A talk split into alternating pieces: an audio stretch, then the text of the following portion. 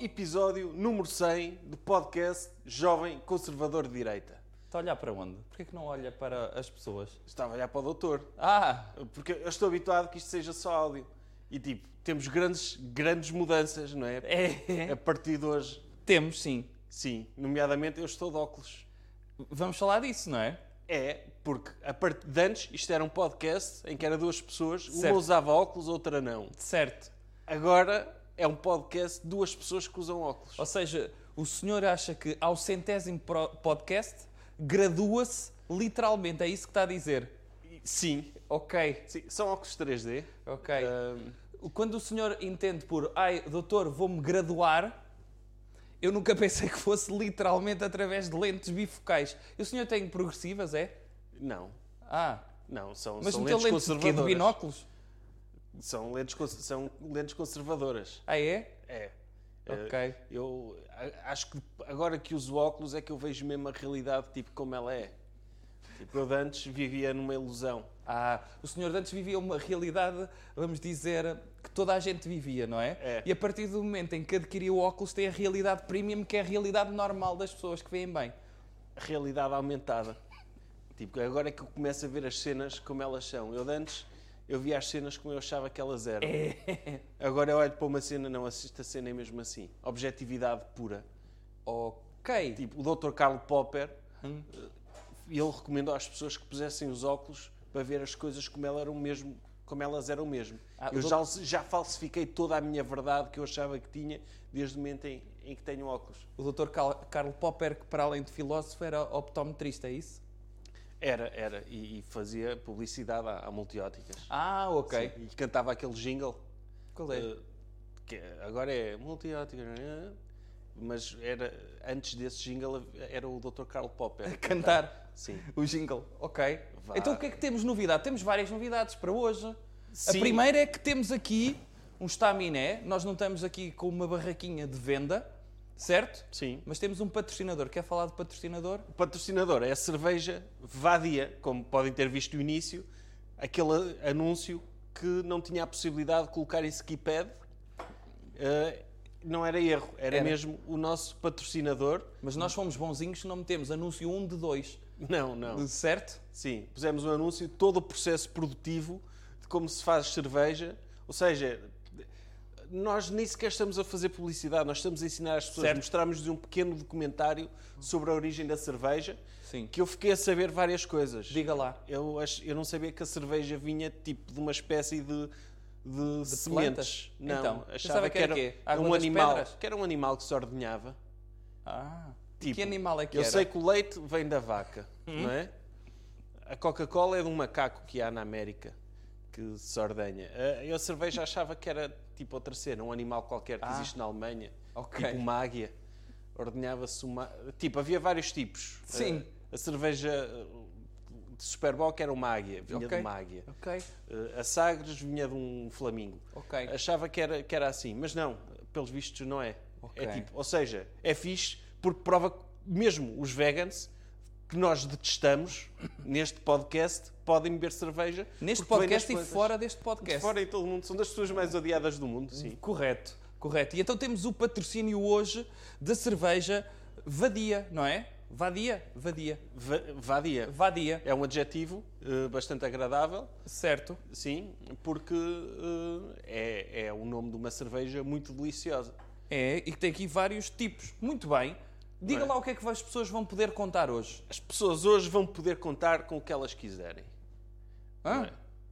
Tipo, é expectativas, cada pessoa cria as suas expectativas. Certo. Mas hoje é um episódio muito especial, é como as lições 100 na escola.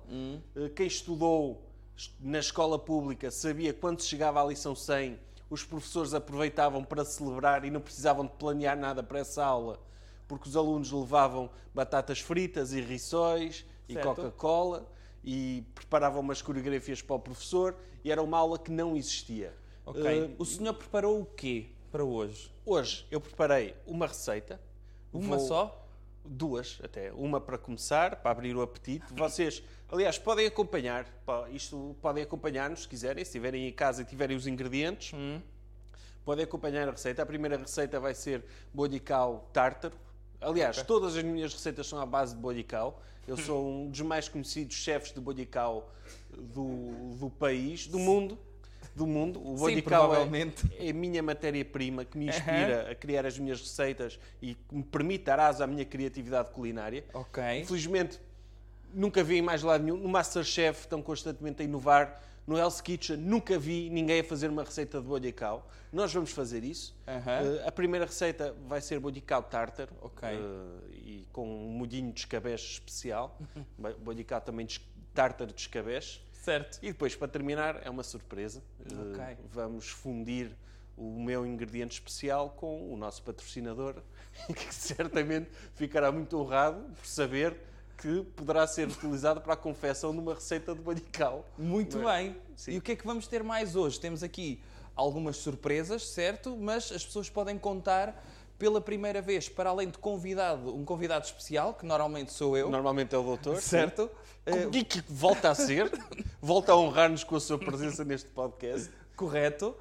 Podem contar também com dois convidados, pronto, semi, correto? Sim, um é o ideólogo do fascismo português, Certo. o, o Dr. Rui Zinck, Uhum. não é? A pessoa depois do Dr. Salazar, podemos dizer que é a pessoa que melhor pensou o fascismo neste país. Correto. Sim. É uma espécie de Dr. António Sardinha do século XXI. Eu não sei quem é o Dr. António Sardinha, mas eh, ok.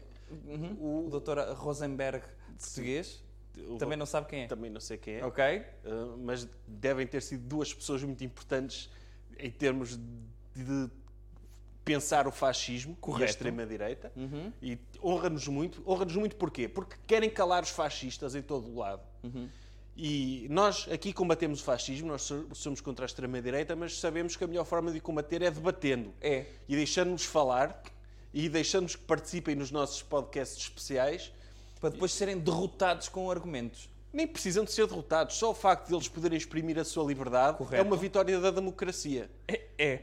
Portanto, Sem dúvida. vamos combater o fascismo ouvindo o Dr. Rui Zinck, E quem que é é que um vai estar fascista. cá mais? E vai estar também a grande celebridade, eh, o Dr. Diogo Faro, que, acordado do seu recém-cancelamento, Certo. vai estar aqui connosco também, à distância. Quer dizer, eles não vêm, é preciso dizer, eles não vêm Não mesmo. vem. E, e, no fundo acabamos por colocar aqui pessoas dos dois extremos, não é?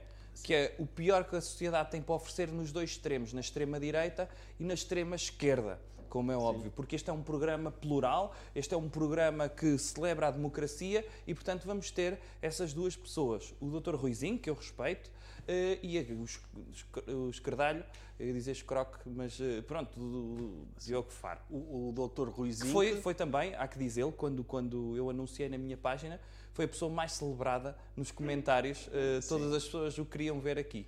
Sim, o, o, doutor, o doutor Ruizinho, que, hum, é preciso dizer que ele ensinou tudo, tudo aquilo que o doutor Jaime Nogueira Pinto sabe, foi o doutor Ruizinho que, que, que lhe ensinou. O doutor Jaime Nogueira Pinto via a no- Noite da Má Língua, ele na altura era um, era um esquerdalho. que- Certo.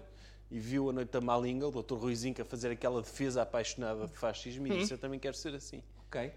Mas, a seu tempo, então, eu acho que poderíamos começar eh, precisamente por recordar os melhores momentos destes 99 episódios Foram que tantos. precederam o episódio 100. O senhor, se quiser, no episódio 100, dar um dos melhores momentos que já aconteceu antes de eu falar, até aqui, também pode ser. Sim. Qual é que o senhor gosta mais? O, o melhor momento de todos O deste- seu preferido? O, o melhor momento de todos, o meu preferido foi, foi quando o- uma pessoa telefonou para o podcast, porque nós recebemos telefonemas, não é? Normalmente, sim. Normalmente. Em quase todos os episódios. Sim, e, e recebi- e recebemos um telefonema de uma pessoa desesperada, dizer, eu não tenho mais para onde ir, eu estou a morrer à fome. O- tiraram uma casa, a extrema esquerda tirou uma casa, tirou o meu filho, eu não tenho que comer, estou aqui... Era um empreendedor de sucesso, Certo. ele tinha sido fundador de, um- uma empresa muito conhecida, ahm, ah, neste caso acho que era a, a IFASEC, não, a Microsoft. ele ele tinha, tinha sido um alto quadro, não era o Dr. Bill Gates, mas estava lá perto. Sim. Eh, Tinha perdido tudo, ligou-nos e ele, o que é que eu faço, doutor? Eu estou desesperado. E o doutor, ok, passo-lhe já um cheque. Ok. Cheque, 20 milhões de euros para dar um, um- para poder recomeçar a vida. Certo. E neste momento essa pessoa está feliz. Ok. Esse foi o seu momento preferido? Foi, adorei esse momento. Eu gostei muito quando nós hum, saímos um pouco à rua e acompanhámos uma das escaladas do Dr. João Garcia. Lembra-se desse episódio? Le, Que lembro. foi em áudio. Uh, por acaso estava muito vento nesse episódio. Ouve-se muito pouco do que nós dizemos, mas o espírito está lá na introdução. Estamos a começar a subir e vamos deixar de falar durante esta hora porque estamos a acompanhar o Dr. João Garcia a atingir o- o- mais um pico de- do mundo. E foi extraordinário porque tem ali uma hora só de vento, não é? E as pessoas percebem, isto é mesmo vento frio, quer dizer que está em altitude. Sim. E de repente eu lembro do senhor ter caído, estar um bocadinho ofegante e nós continuámos sem si porque eu Mas qual foi o monte carregar- que nós estávamos a subir mesmo? Era o- não era o Everest, acho que não era. Era a Serra da Freita, acho eu. Se- Serra da Freita, sim. Sim, acho que era. Sim, e, e estávamos lá os dois com ele a subir. Sim, e foi um grande episódio. Lembro, lembro. Esse episódio foi extraordinário. Foi. E é um dos preferidos dos fãs eh, que seguem este, este podcast. E quando, e quando eu e o doutor fomos acompanhar a última etapa da volta a Portugal, só que íamos com, com, com uma moto e um sidecar, e o doutor abalrou três ciclistas. Os três estavam em primeiro e perderam por causa do doutor. Lembra-se disso também? Lembro-me sim. Foi um excelente episódio deste podcast. Esse também. episódio foi extraordinário. Nós, nós, quando. Lá está. Também acontece regularmente, não é? Cerca de 3 em 3 episódios fazemos questão de ir para a rua, imbuir-nos da, da sociedade. eh, E esses episódios acabam por ficar na retina porque são experiências novas. eh, Acaba por ser um bocadinho aquilo que se fazia antes de, de documentário, jornalismo de investigação. Sim. E nós fizemos muitos destes. Em 99 foram 33, acho eu. Sim, desvendámos alguns crimes que estavam Sim. não é, de Lembra-se- homicídios por resolver. E, Certo. Sim. Lembra-se, lembra-se, por exemplo, quando estivemos no- nos subúrbios, acho eu, londrinos, e descobrimos que afinal o, o Jack o Estripador, O doutor, Jack. o Dr. Jack Estripador, afinal chamava-se Dr. John, uh, Sim. John the Ripper, e, e mudou os livros todos de Mudou. história. Porque, porque, no fundo, isto também é um podcast true crime, é um É. podcast de desporto. Uh, quem Aliás, só... há que dizer que a nova temporada do Serial é baseada em episódios que se passaram aqui que nós revelámos algumas, Uhum. al- alguns crimes que estavam por desvendar. É verdade. Mas também, para além disso, se calhar destacava aqueles episódios em que analisámos a obra de, de grandes pensadores, Correto. não é? nomeadamente o Dr. João Carlos Espada, o Dr. Lemos Esteves. Refletimos muito sobre a obra deles. Sim, sim. Portanto, quem está a apanhar hoje isto pode ouvir para trás e apanha todos estes momentos. Sim. Eles estão registados em. Lembra-se daquele episódio que eu não pude vir e o senhor teve de ler as viagens da minha terra toda? Sim, No episódio. sim, sim. Esse Em- também foi interessante. Li em, em ASMR, não é? Ah, sim, E- começou. Sim, e muitas pessoas, muitas pessoas hoje em dia dizem-me que, que só conseguem dormir ouvindo, porque, porque viagens O na minha terra... tornou as viagens da minha terra num audiobook num episódio de podcast, é, porque isso? as viagens na minha terra não era suficientemente seca. E então eu peguei naquilo e, sim, li durante, durante 20 horas. Uh, Foi extraordinário. foi, foi. Foi um dos momentos. hum, destaca depois algum em particular? Ainda mais extraordinário porque até aí o único li- livro que eu tinha lido até essa altura era Onde Está o Wally. Ai, tinha lido esse? Tinha lido, nunca tinha descoberto onde está o Wally, Ok. mas passei muitas horas a olhar para ele. Ou seja, para si também, assim como nós fizemos episódios de True Crime, para si continua a ser. Eu tenho de encontrar um dia. Este bandido há de aparecer, não é? Há de aparecer. Eu, eu, todos os dias eu olho- pego num, num dos livros de onde está o Dr. Wally, não encontro. Não? Não. Ok. E aquele, o Doutor Estranho à Lei também, o Doutor de Barbas, tem, sei que estão lá, mas não os encontro. Ok. Se calhar agora com óculos, pode ser que Sim, agora que vê a realidade aumentada, É. eh, pode ser um- um- uma forma de conseguir encontrar o Dr. Wally. Quero preparar-me o, o que, o, que tem, o que tem pensado. Vamos a isso, uh, Eu porque, vou, eu vou levar eh, a minha. porque este estúdio é como o estúdio da Doutora Cristina Ferreira, é uma casa, não é? Ok? E temos também agora a zona da cozinha, Então espera lá. que é onde o Dr. Gocha. é? Então, mas espera lá. Isto não dá para estar em pé? O o doutor não quer ir para aquele lado? Então, mas isto não dá para estar em pé? Na sua não, cozinha? Não, não, é. Doutor, Então eu tenho que estar de joelho? tem de estar de joelhos, sim. Isto, isto é, é, aquela, é quando o Dr. Gocha Sim. eh, vai passar, durante o programa dele, vai estar com o marido dele, não é? Sim. A cozinhar. Sim. É um bocado isso. Então, então e e eu vou meter aqui a mão na massa, não é? Eh, O que é que o senhor vai fazer, Não, então? doutor, o, o está aqui o ingrediente, a magia, aqui. a- Certo. o, provavelmente o, o maior snack que Deus inventou. Aham. Está aqui um, um. Sim. E vamos fazer então um bodical tártaro. Ok. Tártaro. Primeiro tiramos a parte traseira do bodical. Não tem tanto chocolate, eh, mas é, eh, não é não é a melhor parte. Mas eu, eu também eu sinto-me ofendido. Eu sinto-me ofendido quando as pessoas dizem ah, a, a parte que eu não gosto do bodical é o cu porque não tem chocolate. Eu acho o cu do bodical deve ser valorizado. Sabe que eu no outro dia vi no OLX eh, pessoas a venderem sacos de cus de bolhicau?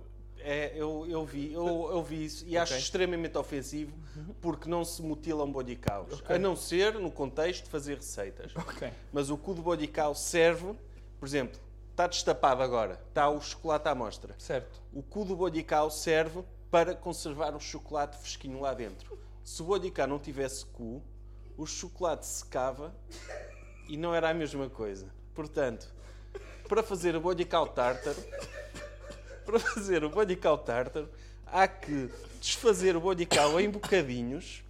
Pronto, como podem ver, o chocolate bem cremoso, bem cremosinho e bem delicioso. Eu não percebo porque estão a rir.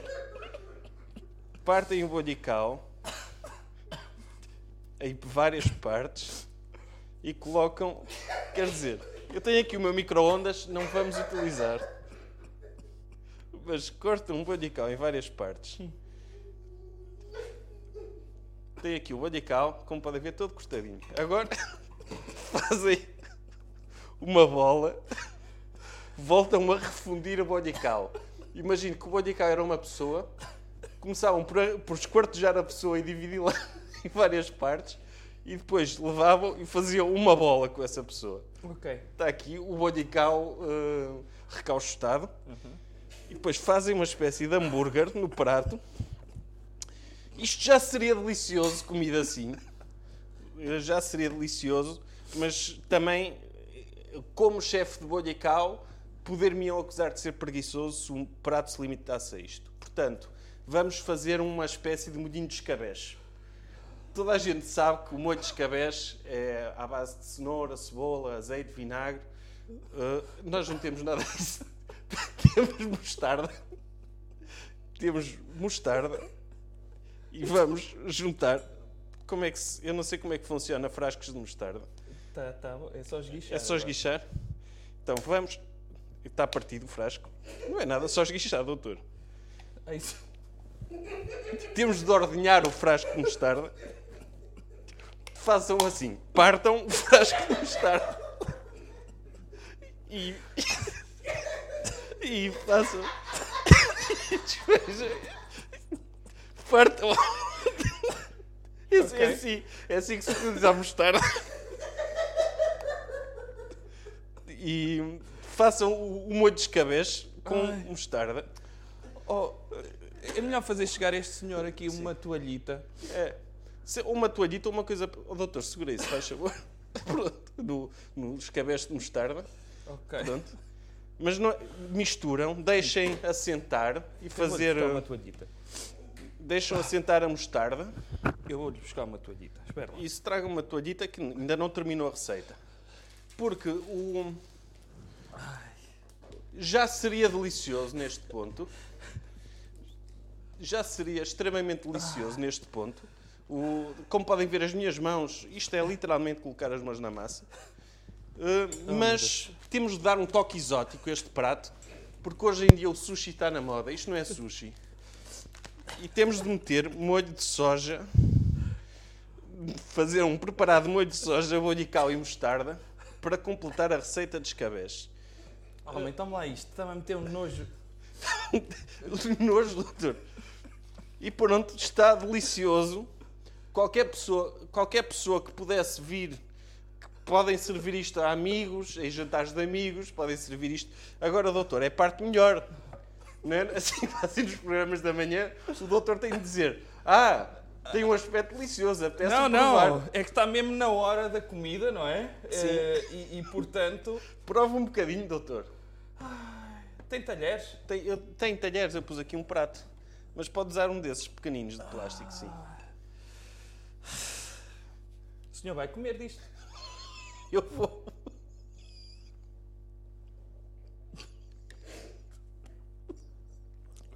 Tá, bom- tá bom, doutor. Eu só tenho pena que as pessoas lá em casa não possam comer um bocadinho de caldo. de Prove, prove. Prove isto. Ai.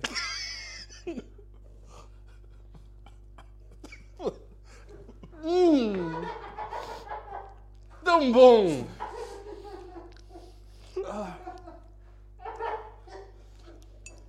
Sabe qual é o meu sonho, doutor? É que um dia possa servir isto ao Dr. Lubomir e ele vai ficar, já, curto bué, em jugoslavo, Sim. e vai querer abrir um restaurante, uma bolhaucaria, Certo. para poder servir os meus pratos. Bolhicauraria. Sim, mas pronto, esta é a primeira receita do bolhical. Ok. Ah, Podemos regressar então? podemos O- regressar. Sim. Não se desperdice a comida, depois não se esqueça de terminar. Sim. Sim, Posso depois, voltar ao meu sítio? depois terminamos, se houver. Ok. Se, se algum sem-abrigo se quiser deslocar aqui ao estúdio e que esteja com fome, pode Ok. acabar esta refeição do bolho e caldo de escabeche eh, a eh, Pequim, porque tem molho de soja, portanto é a Pequim. Ok. Muito bem. Eh, vamos então. Volta ao seu lugar. Sim. Alguém, alguém é servido? Alguém? Doutor, Diga lá. eu adorava que as pessoas pudessem comer Diga. o, o- O senhor não trouxe um. um- Pronto, Eh, para quem não sabe, Diga lá. para quem está surpreendido com esta minha capacidade Certo. Diga lá. de cozinheiro, Ah. na revista Le Docteur estão aqui algumas edições. Em todas as revistas Ah. eu publiquei uma, uma receita de bolho e cal. Ok. Eh, lasanha de bolho e cal, Certo. bolho e cal à brás, Certo. bolho e cal à caçador. Há várias receitas de bolho e cal que estão publicadas na revista Le Docteur que podem encomendar como? Subscrever no Patreon ou Ah. enviando e-mail para Olha, jovemconservador passa aí, o, o, o sítio do Patreon para as pessoas podem não conhecer o aspecto e de repente vou ao Patreon. Ah, estou aqui perdido, como é que eu vou ao Patreon? E tem aqui então uma. O, o, o Patreon pode mostrar aí estagiário do estagiário. Tem aqui eh, o Patreon que podem subscrever e tem várias eh, formas de subscrever. Aliás, a forma de adquirirem a minha revista, Le Docteur, eh, que já tem novo número aí a sair este mês sobre os tudólogos, os nossos comentadores, onde eu faço uma análise detalhada do pensamento profundo de todos os comentadores da sociedade portuguesa. Dr. João Miguel Tavares, Dr. Alberto Gonçalves, Dr. Camilo Lourenço, Dr. Raquel Varela, o doutor faz um grande artigo em que analisa a vida e obra destas Certo. pessoas e ensina interessados. E se diz, da mesma forma que eu faço receitas de bolhical, o doutor faz, ensina, mostra a receita sobre como se tornar um grande tudólogo da nossa praça. Correto. Sintam-se pessoas importantes depois disso. É. E vão encontrar aqui artigos, têm vários níveis para subscrição. Um deles, um deles, o nível mais elevado e que merece o meu maior respeito, é o nível de super doutor. E eh, para este episódio especial temos também então um vídeo de um super doutor que quis deixar o seu testemunho, o doutor Pedro Linhares, se não me engano. Foi, não foi? Foi. Precisamente. Ora, vamos então ver o vídeo. Andei anos em Jeta Ganza, completamente perdido na vida. O doutor mudou a minha vida. Comprei um fato, mandei vir cocaína da Holanda, ou da Colômbia, já não me lembro, e instantaneamente tornei-me produtivo. Continuo a manter o meu emprego de fachada no museu, mas só para ter amigos. Eles são quase todos escardalhos e, e ostracizam-me. Doutor, muito obrigado por tudo que me deu. É um gosto poder ler e ouvir todas as semanas os seus ensinamentos. Ah, e obrigado pelas receitas ao estagiário. De nada. Mais uma pessoa que usa óculos. Lá está. E eu acho que passou a usar óculos desde que subscreveu o Patreon. Sim. Ou seja, graduou-se também neste caso. Ora, está na altura de chamarmos o primeiro convidado. Faça aí uma introdução da biografia ex- exaustiva do Dr. Rui Zinc. Diga lá. O Dr. Ruizinho que nasceu Sim. eh, e depois disso tornou-se um dos maiores ideólogos de extrema-direita. Lançou, eh, esteve presente no programa seminal da televisão portuguesa que deu origem ao Governo Sombra, Correto? o A Noite da Má Língua, e é autor de obras eh, como romances como O Suplente, como Major Alverca, como A Arte Suprema e, mais recentemente, o Manual do Bom Fascista, O Mein Kampf português. o Mein Kampf português que o doutor apresentou em Lisboa. Que o doutor apresentou em Lisboa e no dia da apresentação do livro, por acaso, por coincidência, o doutor cruzou-se, nós cruzámos com o doutor Cabeça de Geleia Correto. E pudemos fazer-lhe um inquérito sobre até que ponto ele era fascista. Ainda o doutor Cabeça de Geleia não era deputado. Estava E eu acho que aquilo foi por, eh, por contágio.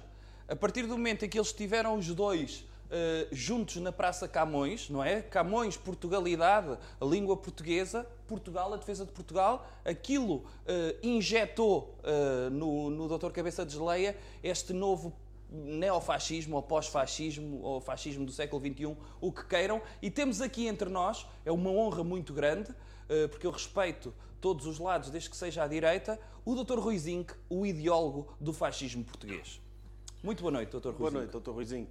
Muito boa noite, jovens. Jovem conservador de direita, jovem estagiário. Boa noite. Muito bem. Dr. Rui Zinc, como é que se sente, eh, por exemplo, tem-lhe pago royalties por eh, ser o pai do fascismo português? Sempre que há um post no Facebook do Dr. Cabeça de Geleia, quanto é que pinga?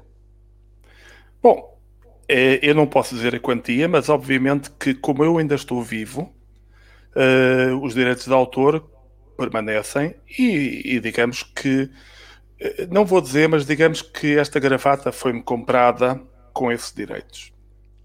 Agora, ofendeu-me um pouco eh, vocês dizerem que o meu livro era o, o Mein Kampf português. Eu, eu acho isso insultuoso e acho isso um pouco diminutivo e, e pouco patriota. O Mein Kampf talvez seja o manual do bom fascista austríaco. Aí está bem. Mas a Áustria, como sabemos, é um país bem mais pequeno que Portugal. Eh, e por isso o, o manual não só tem mais autoridade, como tem mais seguidores, tem mais povo, é mais folk. O- Ok, muito bem. Mas o, o- o manual, o, o Mein Kampf, hum, eu acho que o doutor, o autor do Mein Kampf, eh, falhou ao não lhe chamar o manual da minha luta, por exemplo, não é?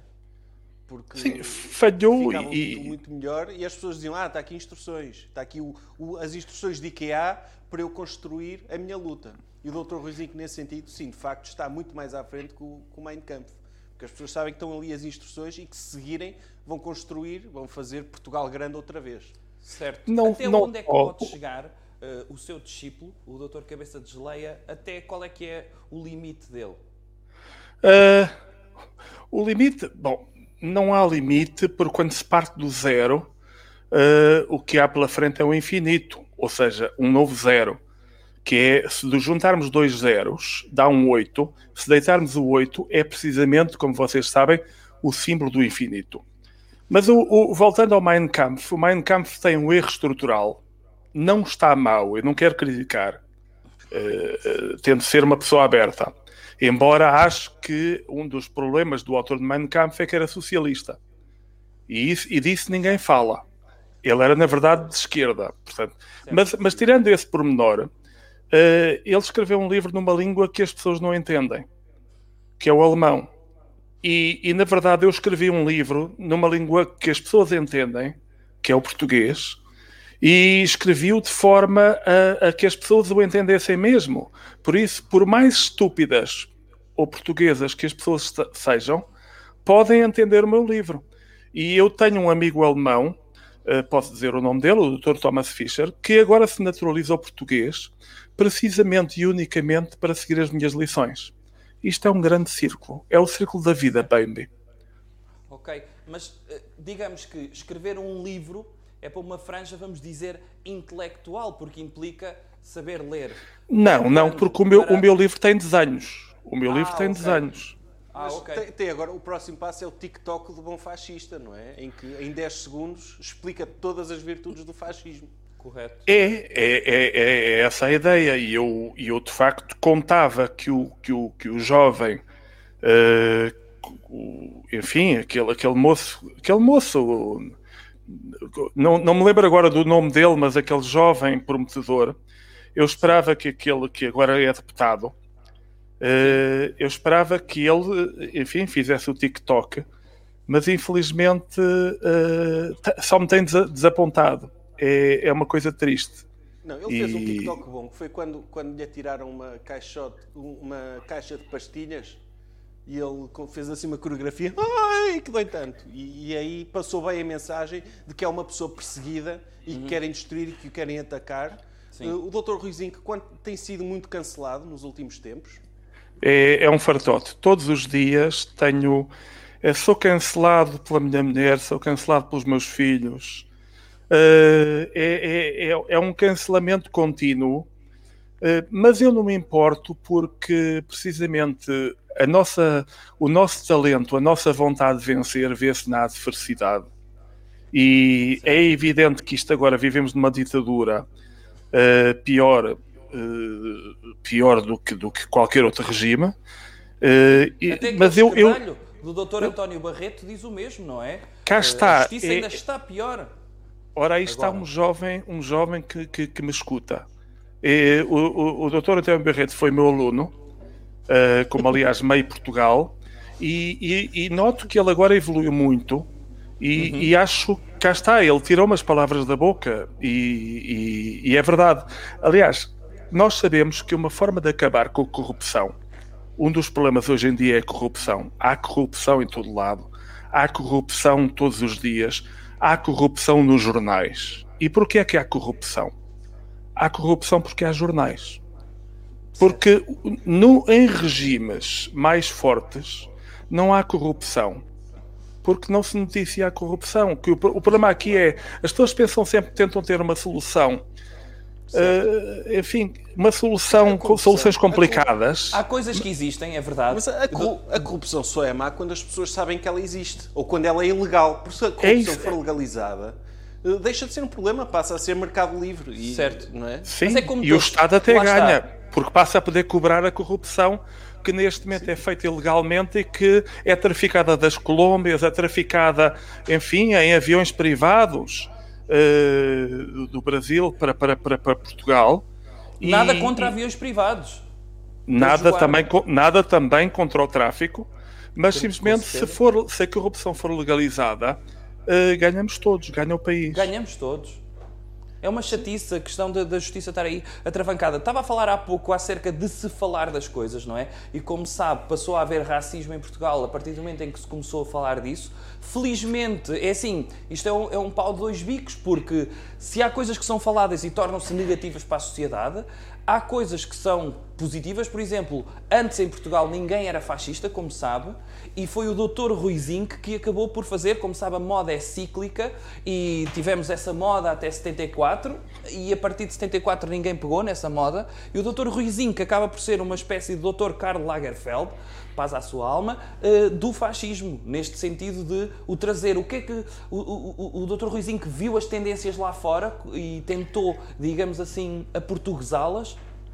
Sim, eu acho que fazer nacional é sempre importante. É evidente que eu estudei, estudei o que se fazia lá fora, até para, para, para, para, para não fazer igual, mas eh, quando falamos de pai do fascismo português, eu peço-vos que tenham al- algum sigilo e alguma calma, eh, porque eu já fiz testes ADN, eu não sou pai do Dr. Lemos Esteves.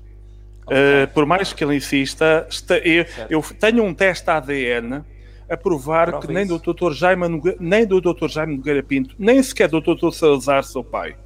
Pois, Por- mas eu, por isso- eu, eu acho que sim, eu colocando-me no lugar do Dr. João Lemos Esteves, e acho que ele ao ouvir isto vai ficar triste por perceber que o Dr. Ruizinho que não é o pai dele. Mais uma pessoa a dizer que não é o Sim, pai mais dele. uma pessoa e, Mais um. E o provável, e o mais provável, e o Dr. Ruizinho deve pre- preparar-se, é que ele vai acusá-lo de ser, de estar a ser financiado pelo Irão. Não é? Agora, não, mas tem Para outra questão. isso. Eu quero lhe colocar um dilema, Dr. Ruizinho, que é, de repente, se o Dr. Lemos Esteves saísse da Faculdade de Direito, se, se metesse uma fraldinha de bebê e metesse uma cestinha à porta de sua casa, o Dr. Ruizinho, como uma pessoa de família, não o ia acolher?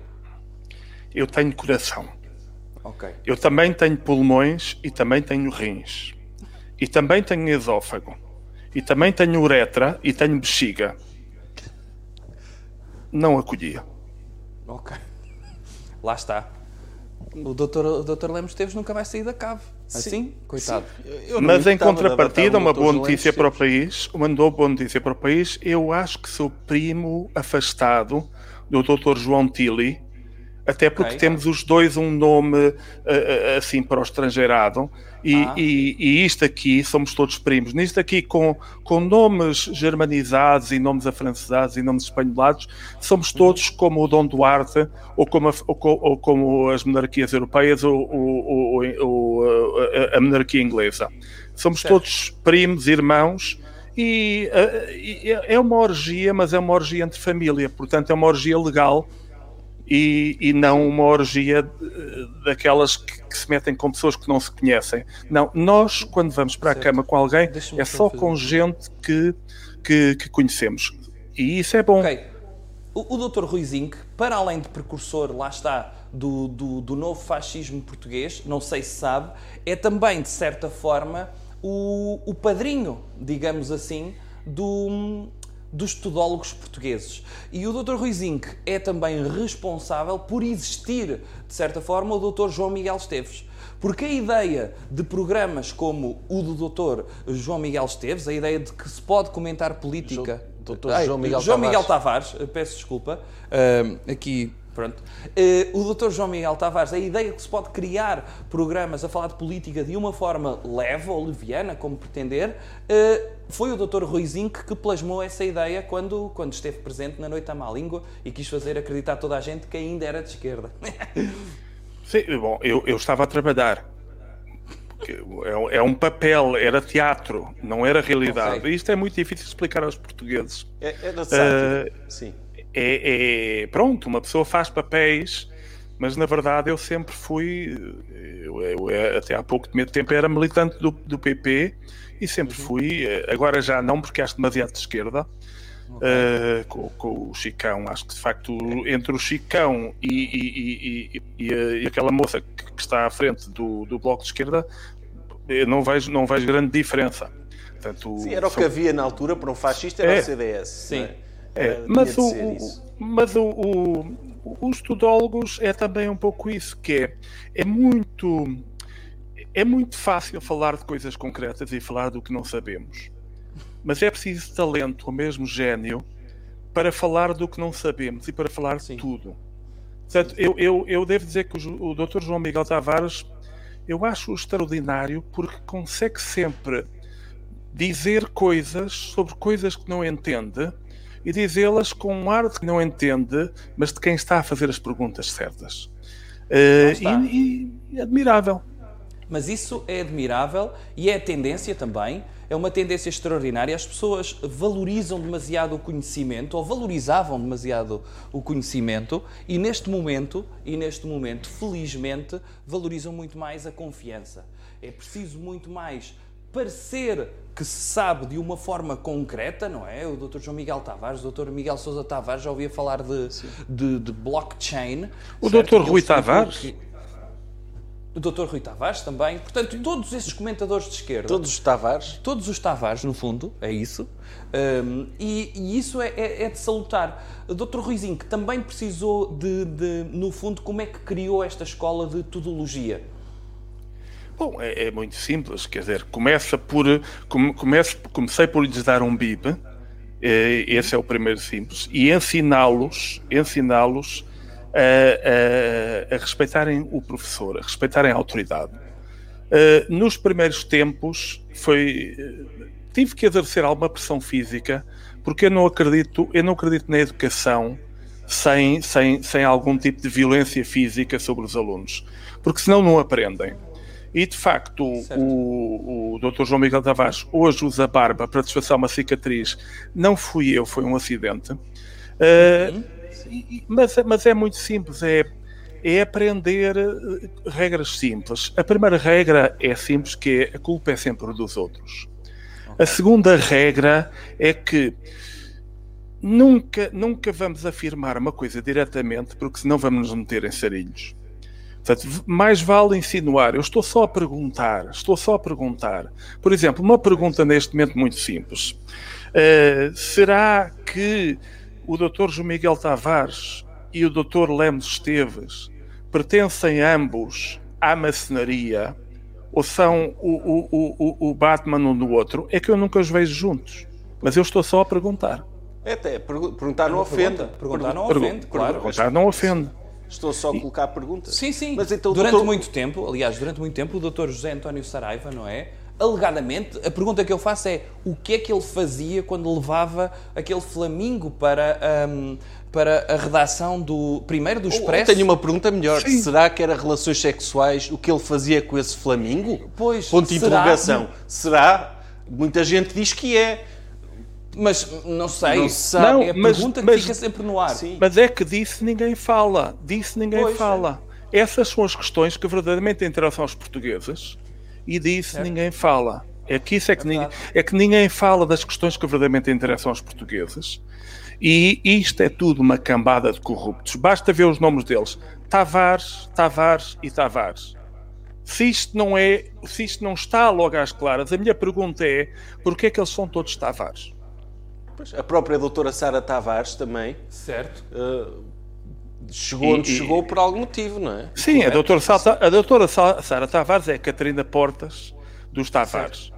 Mas, mas, mas, é, mas é um pouco, é um pouco essa, essa, essa a pergunta que é. eh, eu estou aqui a ver, por exemplo, que é, que é isto. Vocês estão aí os dois sentados. O estagiário está a beber uma cerveja, vadia, desde logo o nome não abona. Há um televisor apagado ao meio. O doutor, o jovem conservador, está aí ao lado, feito Sebastião Bugalho. E a minha pergunta é: isto tem água no bico? E disso ninguém fala. É. Não, há coisas eu- que ainda não, falaram. Eu, eu rejeito Não. essa acusação. Não sei bem Isto qual foi é a só um acusação. exemplo. Certo, Caro, mas rejeito-a. cá está, cá está. Vê como funciona, doutor Já estagiário. está a ver? O senhor aqui em direto já me está a tentar cancelar, não é? Uh, de certa forma. Não, estava a dar-vos um exemplo de como funciona esta técnica. Sim, mas depois sabe como é que isto começa aqui, não é? Um isto tem rumor. efeito bola de neve. Depois isto entra nos comentários do Facebook, as pessoas ofendem-me, eu fico triste, estão-me a cancelar e acabou, não é? Acabou a liberdade de expressão. Uma Pois, pessoa É deve- assim que morre, Uma pessoa deve ter o direito de dizer coisas certo? e não ter de ouvir outras pessoas a comentar as coisas que a pessoa diz. Correto. É liberdade de expressão. É, Correto. e é por isso é que nós precisamos de alguém que defenda as vozes e como estavam há pouco a dizer, o racismo. O racismo existe desde que se fala no racismo. Correto. Quem é que, quem é que trouxe o racismo para Portugal? Joacina, o Dr. Mamadou. Catar Moreira. E o Dr. Mamadou, sem dúvida. Sim. Sim, Havia quer dizer, pessoas que nunca tinham sido racistas na vida Certo. e de repente aparecem pessoas a dizer ah, existe racismo elas. Então se calhar eu sou. E tornaram-se. E logo as piores pessoas para falar de racismo. Porquê? Como é óbvio, são pessoas que têm interesses. Porque se calhar, pronto, podem ter sofrido alguma vez. Agora, para se resolver o problema do racismo a partir do momento que aparece, quem é que deve resolver? Pessoas que não estão envolvidas no processo. Normalmente É- é- homens. Ora, cá está. Claro, da mesma é forma que como a fomos resolver os problemas para as colónias, Certo. não é? também temos de resolver o problema do racismo. Correto. Sim, sim, mas não eram colónias. O colonialismo é uma invenção da escardalhada. É. Porque não havia colónias. Moçambique e não, Angola eram era Portugal. Madeira. Era uma província.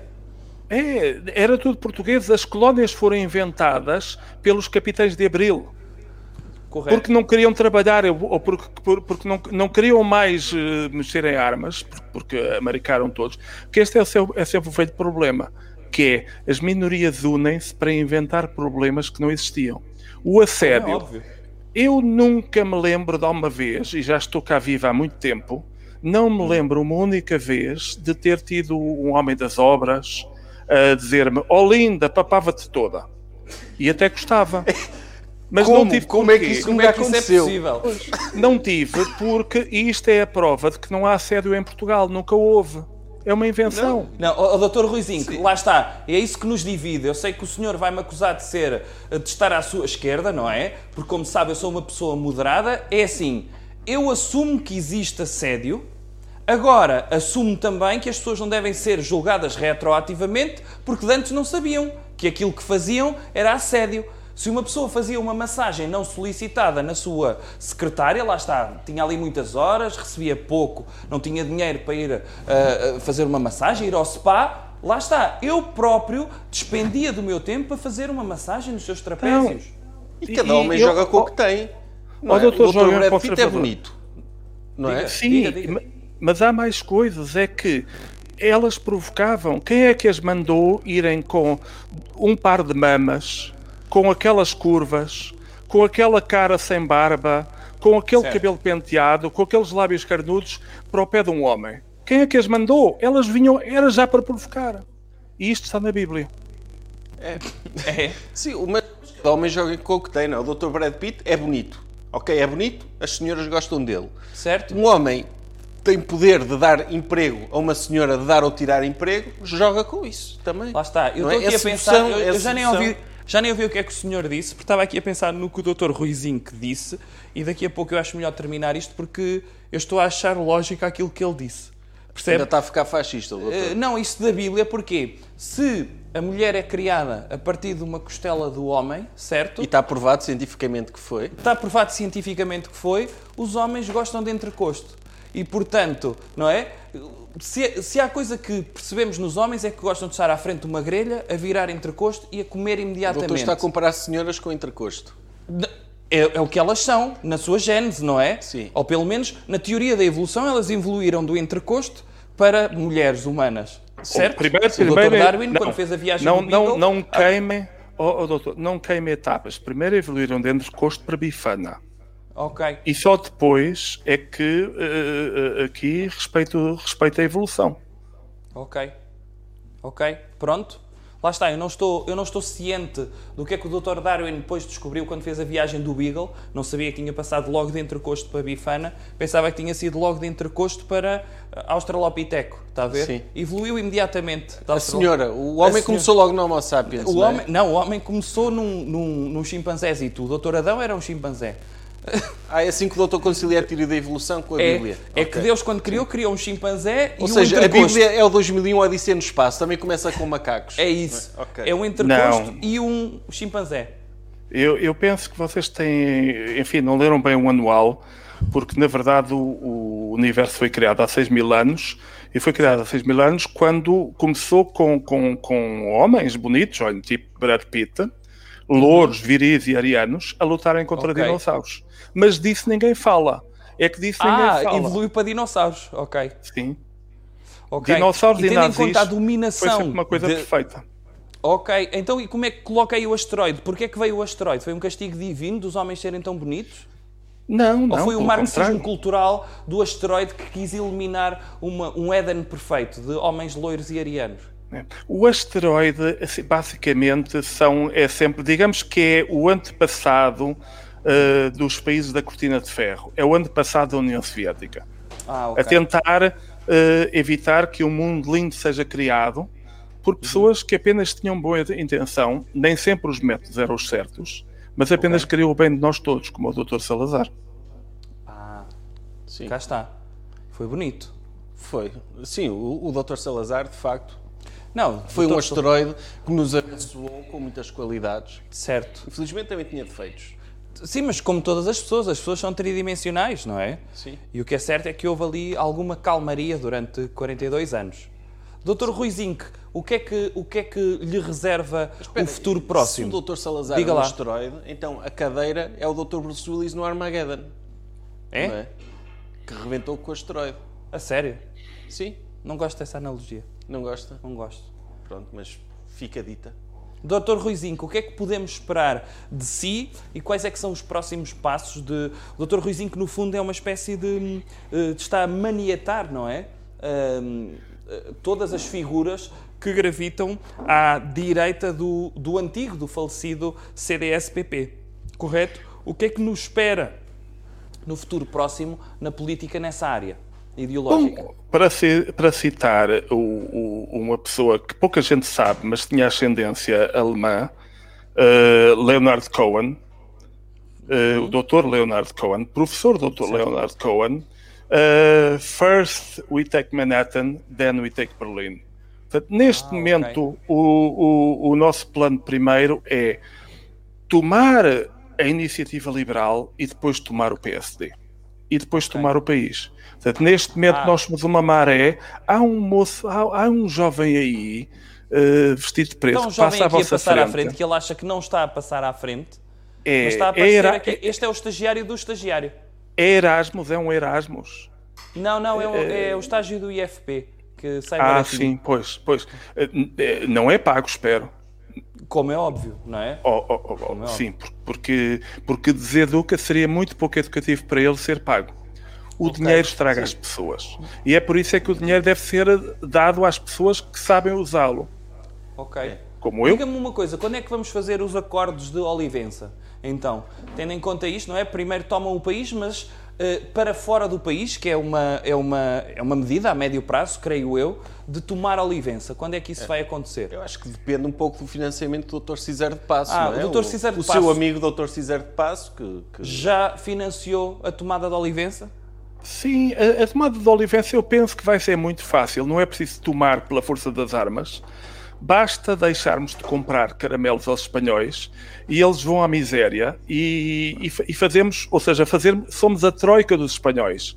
Quando eles estiverem mesmo na miséria, eles próprios nos vendem por meio euro uh, Olivença. ok, sim. Esse, é o, esse Ok, é o truque. Em troca de os portugueses voltarem a comprar caramelos, não é? Porque esta, esta privação de compra de caramelos é uma espécie de imposição de medidas de austeridade É, são à Espanha. sanções. São, São- sanções. não é? São sanções. E há uma coisa que, é- que, é- que as pessoas não sabem porque não estudam, é que a língua catalã é muito parecida com o português. O galego também é parecido com o português. É muito fácil eh, anexar a Galiza e a Catalunha, precisamente se nós conseguimos empobrecer os espanhóis. E, e através das sanções económicas, nós conseguimos com que eles nos, nos vendam barato a Catalunha. eh, eh, e, e imaginem o que é termos o Ronaldo e o Messi na mesma equipa.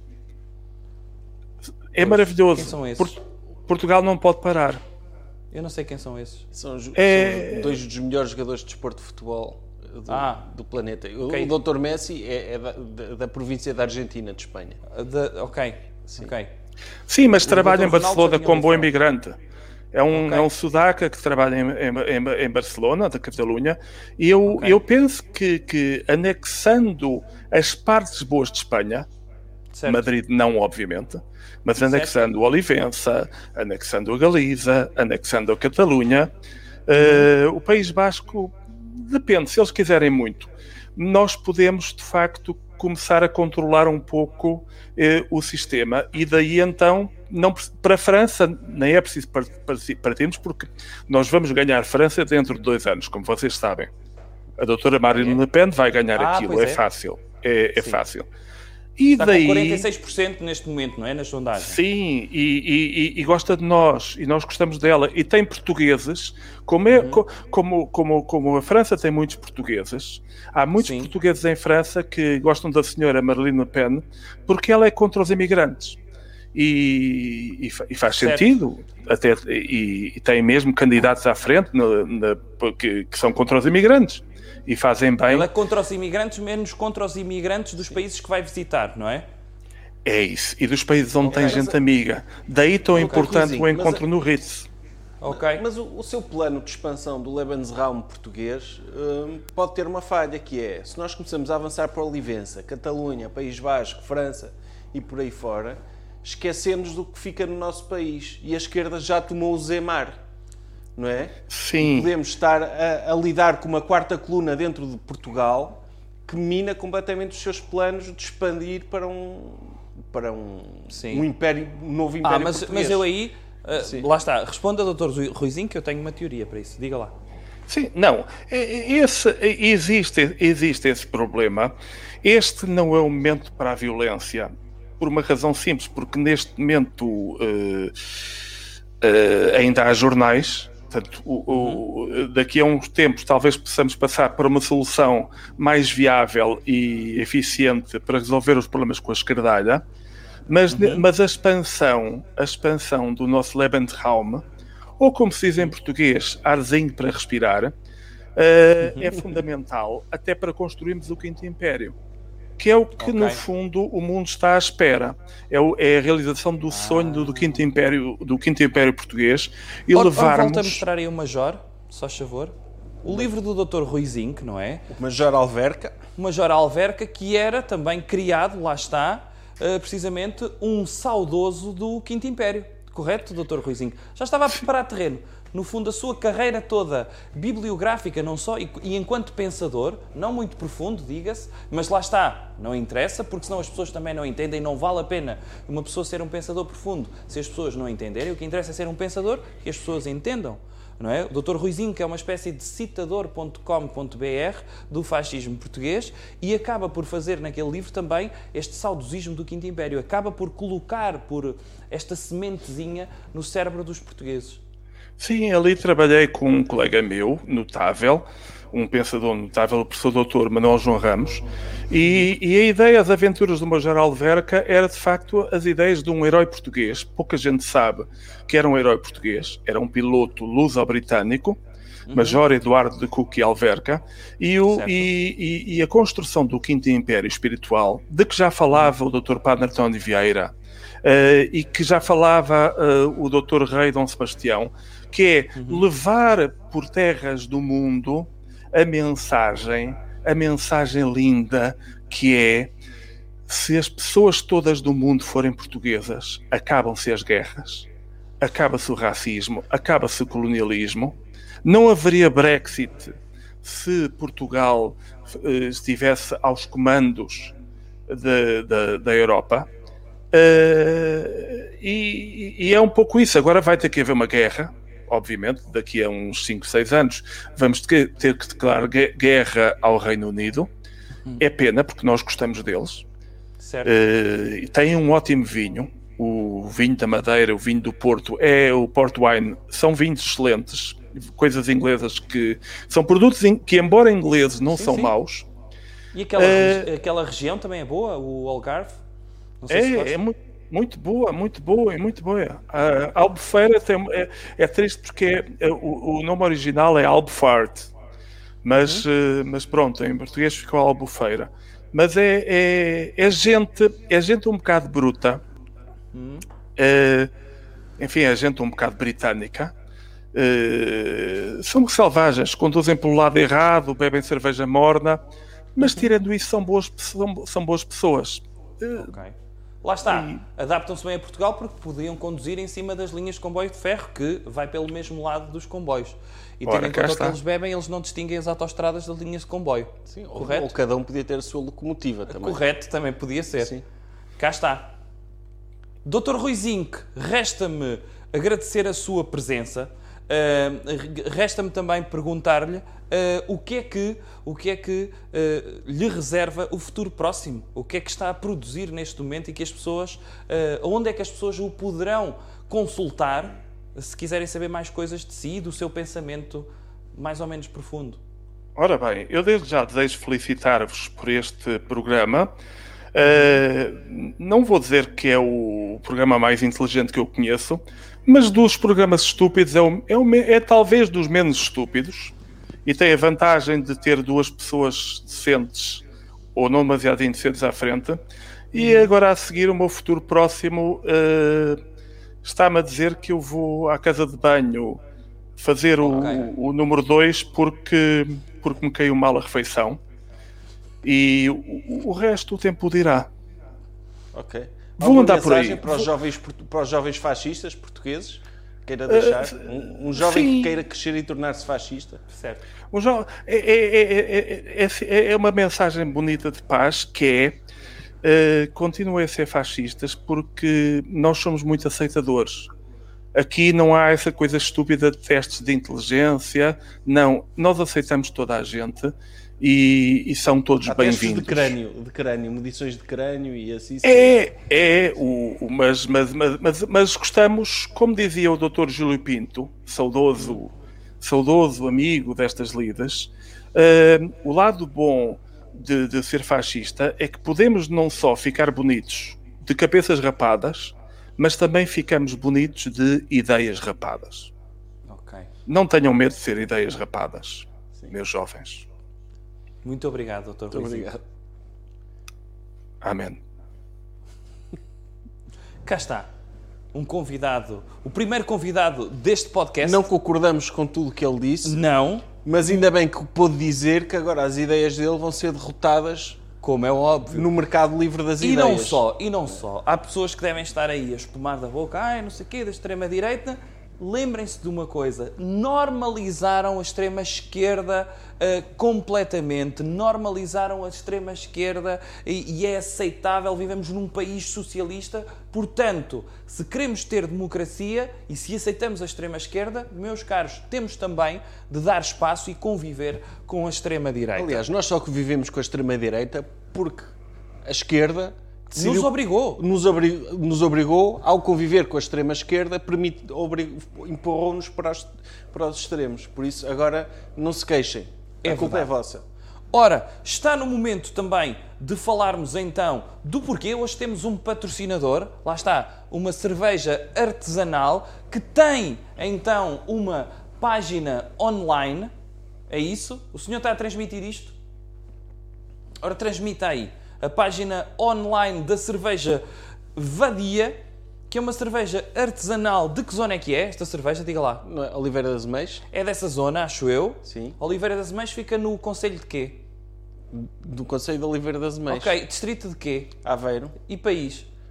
eh, não sei. Essa Ok. parte, não sei. Ok, não está No- informado. no Continente. Aveiro- continente é que é? Não sei, também, essa parte Planeta. não fui ver à Wikipédia. Planeta. Oh, a sério, doutor?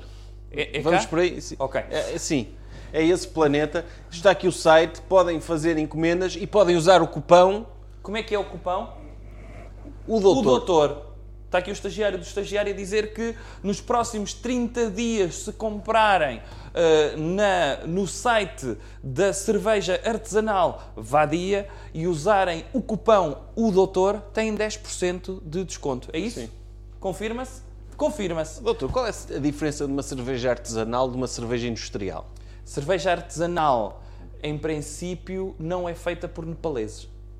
Sim, é feita por eh, profissionais qualificados da área da cervejaria. Correto. Não viu aquelas pessoas? Sim. Algum deles lhe pareceu indiano ou nepalês? Não pareceu, não? Pronto. E são pessoas que vão buscar à terra o trigo e o centeio e as maçãs? Certo? Sim. Sim, estou a beber uma cidra, neste momento, uma cidra vadia, Certo. hard dry cider, ou seja, é uma cidra que não é. eh, é uma cidra a sério. Ah, mesmo daquelas? Sim, Ok. sim não, é, não é só porque ai, apetece uma coisa docinha, não. Correto. Agora, dizer também isto que é, uh, a Cerveja Vadia é uma marca que é das primeiras marcas em Portugal a apostar nesta uh, cervejaria ou neste tipo artesanal de fazer cerveja. Tem vários tipos de cerveja, tem para todos os gostos e a cerveja hoje em dia que já se equipara um bocadinho aos vinhos, não é? Com a questão de- Aliás, do tipo de cerveja, não Eu é acho que a castas. maior, a maior qualidade da cerveja vadia é a sua drinkability. Ah, é drinkability. Sim, tem uma, Cá está. uma elevada drinkability. Se o Dr. João Carlos Espada estivesse, aqui, ele metia o seu bow tie, entrava na biblioteca Churchill e dizia: Oh, this beer is uh, very well, nice drinkability. Era very- assim que ele dizia, não era? it's very drinkable. Very drinkable. E- It has a great Aliás, drinkability. eu, eu diria que é o bodical das cervejas. E isto para mim é. É mesmo? É, o elogio. uh, O senhor está-se a imaginar o Dr. João Garcia no topo da Serra da Freita, não é? Com uma cerveja. Olha, porquê é que não Aliás, vai até propor... digo, a- a- até posso lá. dizer que a bebida oficial para acompanhar o prato que eu fiz no início desta transmissão de bodical tártaro com a Pequim, porque tem mostarda, tem escabeche de mostarda e, e- e molho de soja, ou seja, é asiático, é a Pequim. Certo. A cerveja oficial para acompanhar este prato é Vadia. Uhum. E, e eu não, não, não faço isto a animo leve, porque eu levo muito a sério as minhas criações culinárias. Ok. Muito bem. Obrigado então. Cerveja Vadia. Eh, vamos então avançar agora no nosso programa. Antes de avançarmos, sabe que houve pessoas que fizeram questão de nos enviarem mensagens e uma delas é uma pessoa aí, eh, acho eu que é conhecido. Pelo menos é um doutor. A sério. Um doutor a sério, um médico. É, é um médico, sim. Houve aqui um médico que teve a combater a pandemia sozinho, de- numa zona, era um espaço de guerra, e temos aqui então o seu testemunho. que O estagiário do estagiário vai passar agora. Soutor Jovem Conservador de Direita. 100 episódios do podcast. Sim, senhor. Muito bem. Aliás, político é político. Não está à espera que aconteça os 100 para os festejar. Festeja logo o centésimo no início. E depois, se acontecerem ou não, lá está. Isso é outra guerra, não é? Agora, tem que fazer 99 para festejar o centésimo, não é? Demonstra aí, sei lá, honestidade que eu não sei se será muito bem apreciada em política. Mais, não vi quando é que me convida para dar aqui umas palavrinhas, não é? No seu centésimo episódio, que é nada mais, nada menos que em época de eleições, não é? Porque eu percebi o que é que o meu amigo fez aqui. Portanto, é é como se tivesse o seu podcast em obras, não é? Eu percebo o que é que fez aqui, exatamente. Quer dizer, põe toda a gente a trabalhar para si, não é? E depois os louros vão para quem? Lá está, para o meu amigo, não é? É mostrar serviço. Sim, senhor. O senhor é... Lá está. O doutor é aquele que nas gírias se chama um político mesmo... Mesmo, portanto, em condições. Não sei. Está bem? Olha, um grande abraço e nível do, do seu trabalho. Aprecio assim moderadamente. Menos. Ok. Era Dr. Carlos Vidal, Era. que, que é médico. O doutor convidou por- pela vertente dele médico, não é? Certo. Mas também é humorista. Também É, sim. já participou várias vezes no Levanta Tirri. Era um repórter residente da Prova Oral. Prova Oral TV. E, E- que é eh, organizador do festival, não é? Em Albergaria. Em Albergaria. É Albergaria. Sim. eh, o Festival Risórios. Sim. Correto? Uma- Então, obrigado pela sua mensagem, Dr. Carlos Vidal. O, o, doutor, o, doutor, o doutor Carlos Vidal acusa-o de ter feito isto para fazer boa figura em altura de eleições. Espera lá que o. Bem. o Dr. Durão Barroso mandou uma mensagem. Foi? Sim, está a perguntar qual é que é a password do All in Fans. Do, do OnlyFans? Sim, sim, da, da Goldman Sachs. Eh, pronto, está tá dito. Eh, senhor, quer como é que é? O quê? Quer recordar mais algum momento que tenha gostado, em particular eh, durante, durante estes 99 episódios de, de podcast? Uh, Muito, são tantos momentos, tantos momentos que custa-me custa Aham. escolher um. Sim, Uh, Eu gostei particularmente da- daquele episódio certo? em que nós estávamos a gravar no estúdio, normalmente a discutir questões importantes. Certo. Começámos a ouvir barulho à porta do estúdio, a baterem à porta. Então, deixa-me entrar, deixa-me entrar. E nós começámos a preocupar pela nossa saúde. Chamámos a segurança do estúdio, que é, que é um, um grupo armado que nos protege, que, que garante que, que o doutor não, não, não tem problemas de segurança. Certo. E quem estava à porta a pedir para entrar porque queria participar à força no, no podcast era o um conhecido músico, Dr. Bob Dylan. Sim. Ai, ele está- veio- Estava a falar em português? Sim, Hã? sim. Ele veio, veio, fez questão de entrar. Certo. Queria cantar uma música dedicada ao doutor. Portanto, é ouvir para trás o episódio do Dr. Bob Dylan. Nós nesse dia até tínhamos uma crónica do Dr. João Lemos Esteves para comentar. Certo. E ele não nos deixou, porque quis mesmo entrar a, a falar português. Uhum. Ok. E, Mas, mas eu, eu lanço. e ele lanço vinha com o Dr. David Carreira. Vinham os dois, tinham estado a gravar. Ah, tinham uma- estado a gravar um dueto? Sim, um dueto e o Dr. Bob Dylan. Ah, já que estamos Mas aqui... foi naquela fase latina do Dr. David Carreira? Foi na fase latina do Dr. Bob Dylan. fase latina.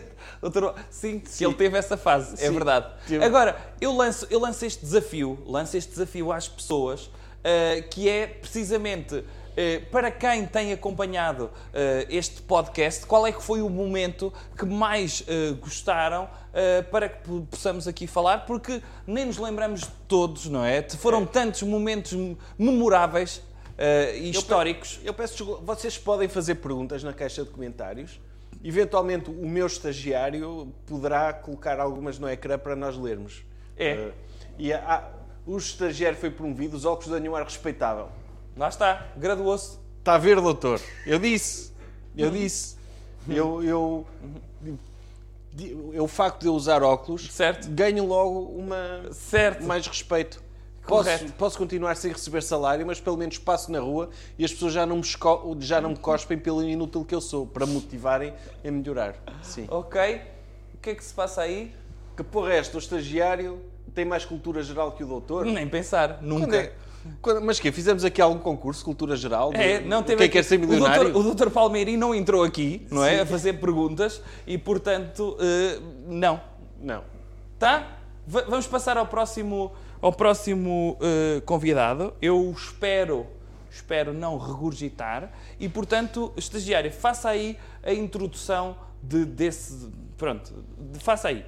Agora vai, vai, vai, vai entrar o, é um dos momentos mais esperados da noite, que é o Dr. Diogo Faro, para ser completamente arrasado e destruído pelo doutor. Para quem não Não, conhece, eu acho, eu acho que antes dele entrar, ponha já aí a parangona em caps lock, que é o doutor arrasa o escredalho Diogo Faro. sim. Coloca aí, antes sequer, é que nem valia a pena ele entrar. Se quer, É. se quer que diga a verdade. doutor arrasa e destrói e aniquila Sim, Diogo Faro. Certo. Sim. E, a própria, e o próprio distrito de Faro também. também. Sim. Vai Porque tudo. Vai tudo, o próprio distrito de Faro, do qual o Dr. Diogo Faro, pelos vistos, acho que ele é familiar do Duque de Faro, mas nós podemos... Duque eh, ou Conde? o Conde de Faro, mas É. nós, nós podemos perguntar isso também. Certo. Hum, É um traidor da monarquia. Cá está. Sim. Muito bem. Então estamos preparados para receber eh, e para contaminar o nosso podcast. Venha ele. Olá. Ah, boa noite, boa noite, doutor. Boa, noite, ah, estagiário. Não é doutor estagiário, pois não? É, é só não, estagiário. apesar de ter óculos, não. Ah, O que, é, que- o que é que sente por estar a, ser, estar a ser aniquilado desta forma? Já estou habituado. Já estou Ok. habituado. Aliás, só, só ter entrado aqui senti-me logo o meu ego a estraçalhar-se. E por isso, não sei se reparam no meu nome daqui. Ah, pelo menos eu pus aqui o nome, como estava, do Diogo Faro, esquerdalho hipócrita. Já me precaver, ahm, pus logo aqui o meu nome de, nome- de entrada para também. É, sabem, sabem quando, quando. Não sei se vocês sabem, mas nós humoristas ah, fazemos muito, que é gozar connosco mesmos, que assim, depois quando os outros gozarem, nós já estamos mais defendidos. Não sei se conhecem essa técnica, não? Não que eu não conheço humoristas. Então, é, é- faz, Pois. faz damage control, não é? Por exemplo, é, o doutor sabe que vai sair uma alegação de que ele cometeu assédio sobre uma senhora. Antes disso surgir, ele vai para os jornais dizer que conheceu uma senhora que era eh, que teve de assediar e então vai Fui obrigado. Ou que era maluca, obrigado que era maluca. então vai controlando, é, é isso que está a fazer. Então, Lá Sim, está. sim, sim. Agora, primeira Mas também- pergunta é... Mas também levar a minha Faro- coragem de aceitar isto, não é? Sim, vamos chamar coragem. Eu acho que é drogas, mas pronto, depois falamos disso. Agora, agora, o que é que acontece aqui? Que é o Dr. Diogo Faro, que foi há pouco tempo vítima daquilo que promove, não é? Que quer cancelar tudo e todos e tudo mais. Eu quero- Como é quero. que se sentiu a provar do seu próprio veneno? Olha, foi muito duro, foi muito duro porque tive dois meses a dormir na rua porque a minha própria senhoria cancelou-me o contrato logo Ok. chegou-me aqui à porta e disse é inadmissível, uh, está tudo a falar mal, mal de si na, na internet, eu não posso um, arrendar uma casa a uma pessoa que é tão mal vista, porque depois as pessoas também ficam mal vistas à minha volta, não é? Um, depois, depois fiquei sem trabalho, fiquei, fui despedido de todos os sítios onde trabalhava. Ok. Um, Ah, pelo menos trabalhava. Ok. sim, não- pronto, não- é mais à base de subsídios. Ah, Porque eh, então tem- pronto. Já estamos a chegar ao ponto. É assim, eu não me preparei para esta entrevista porque eu fui só ao Twitter da, da Iniciativa Liberal eh, para ver tudo o que têm a dizer, porque, como sabe, a Iniciativa Liberal é que, é, é que tem os arquivos, acaba por ser o- a nossa CIA do Dr. Diogo Faro. Sim, e sim, sim, a é verdade. pergunta que se faz, logo a primeira, porque é um assunto do dia, que é a alegação lançada no Twitter que o, Diogo Fa- que o Dr. Diogo Faro tem um bangalô no Zemar e também estava entre os manifestantes que, que não queriam que entrassem lá migrantes. Não, é O- porque o Dr. Diogo Faro foi para as redes sociais defender os migrantes, Certo. mas tem lá um bangalô e toda a gente sabe disso. Toda a e, gente costuma- sabe e vai lá todos os dias beber champanhe. Não é? de barco, costuma ir. Aliás, o Zemar, o Zemar, que é um bocadinho interior da Zambujeira, mas o Dr. Diogo Faro, que usou os contactos da família, o facto de ser da nobreza, do Duque de Faro, e fez uma dragagem, uma espécie de porto de leixões na Zambujeira, e foi de barco para a Zambujeira do Mar, para a porta do seu bangalô. Confirma, a, verdade certo? A, a verdade é, é isto. Eu vou, eu vou aproveitar para também, já que sou conhecido como o CEO ah, da hipocrisia, não sei se sabiam, mas às vezes ele também alguma vou, coisa. Sim, é importante estes momentos também para, para admitirmos certas coisas. E a verdade é que, para já, hum, tenho sangue azul. Eu sou, sou descendente do Conde de Sousa e Faro. Não sei se sabiam. Tenho, Ok. minha, família, minha família tem, tem brasão, é, é muito rica, tem, tem vários palácios e, e por isso é que eu posso também viver disto, de, de estas coisas que vocês têm visto, de ser feminista para comer gajas e depois ah, estar sempre em festas. Aliás, os seus, os seus antepassados não tinham um palacete ao lado do, do Conde de, de Sinel de Cordes? Não, não sei se recorda disso. Era, era o bairro dos futuros humoristas, não é? Era um bairro, não Eram os era? palacetes todos, os Martinhas, os Cordes, os Faros, estavam, moravam todos ali. Tinha, tinha. Tinha o Palácio do Newton também. Cá está. Cá está. Uh, Tinha, pronto. tinha muitos. Primeira revelação. Não, mas isto, lá está. Nós Era uma convidamos... aristocracia cómica, digamos assim. Mas digo-lhe assim, que é, como é óbvio, as pessoas que eu convido, ah, por muito que me metam asco, e é o caso, ah, têm sempre ali uma nesga que eu respeito. E como sabe, o Dr. Diogo Faro é ah, representante do feminismo e eu sempre disse que a única forma de as mulheres conseguirem ter o que querem é terem um líder homem. E, portanto, neste caso, eu dou-lhe os Sem dúvida. parabéns por se ter posto à frente de todas as mulheres para defender o feminismo. Porque Porque nós- com nós mulheres não vamos lá, não é? Nós sabemos que as mulheres sozinhas hum, não, não conseguem fazer grande coisa, não é? Hum, e eu juntei o útil ao agradável, que era ajudá-las e usar isso para depois, hum, para já não ser famoso, voltar a ser rico, porque isto de fingir que sou de esquerda foi um bocado descomungado pela minha família. De voltar a e, e comer eh, as gajas. Portanto, enquanto CEO também do, do feminismo, hum, tem sido, tem sido para, para mim uma estratégia bastante, bastante importante e que tem dado muitos frutos, tem dado muitos frutos e, para, e também por isso mesmo agradeço também o vosso reconhecimento hum, e a oportunidade de agora também poder abrir um bocadinho e das pessoas conhecerem um bocadinho mais de mim hum, e perceberem que têm muita razão naquilo que dizem e, e que me deixa, me deixa bastante satisfeito também. Ok. A verdade é que sempre fomos nós, homens, a conceder direitos às mulheres.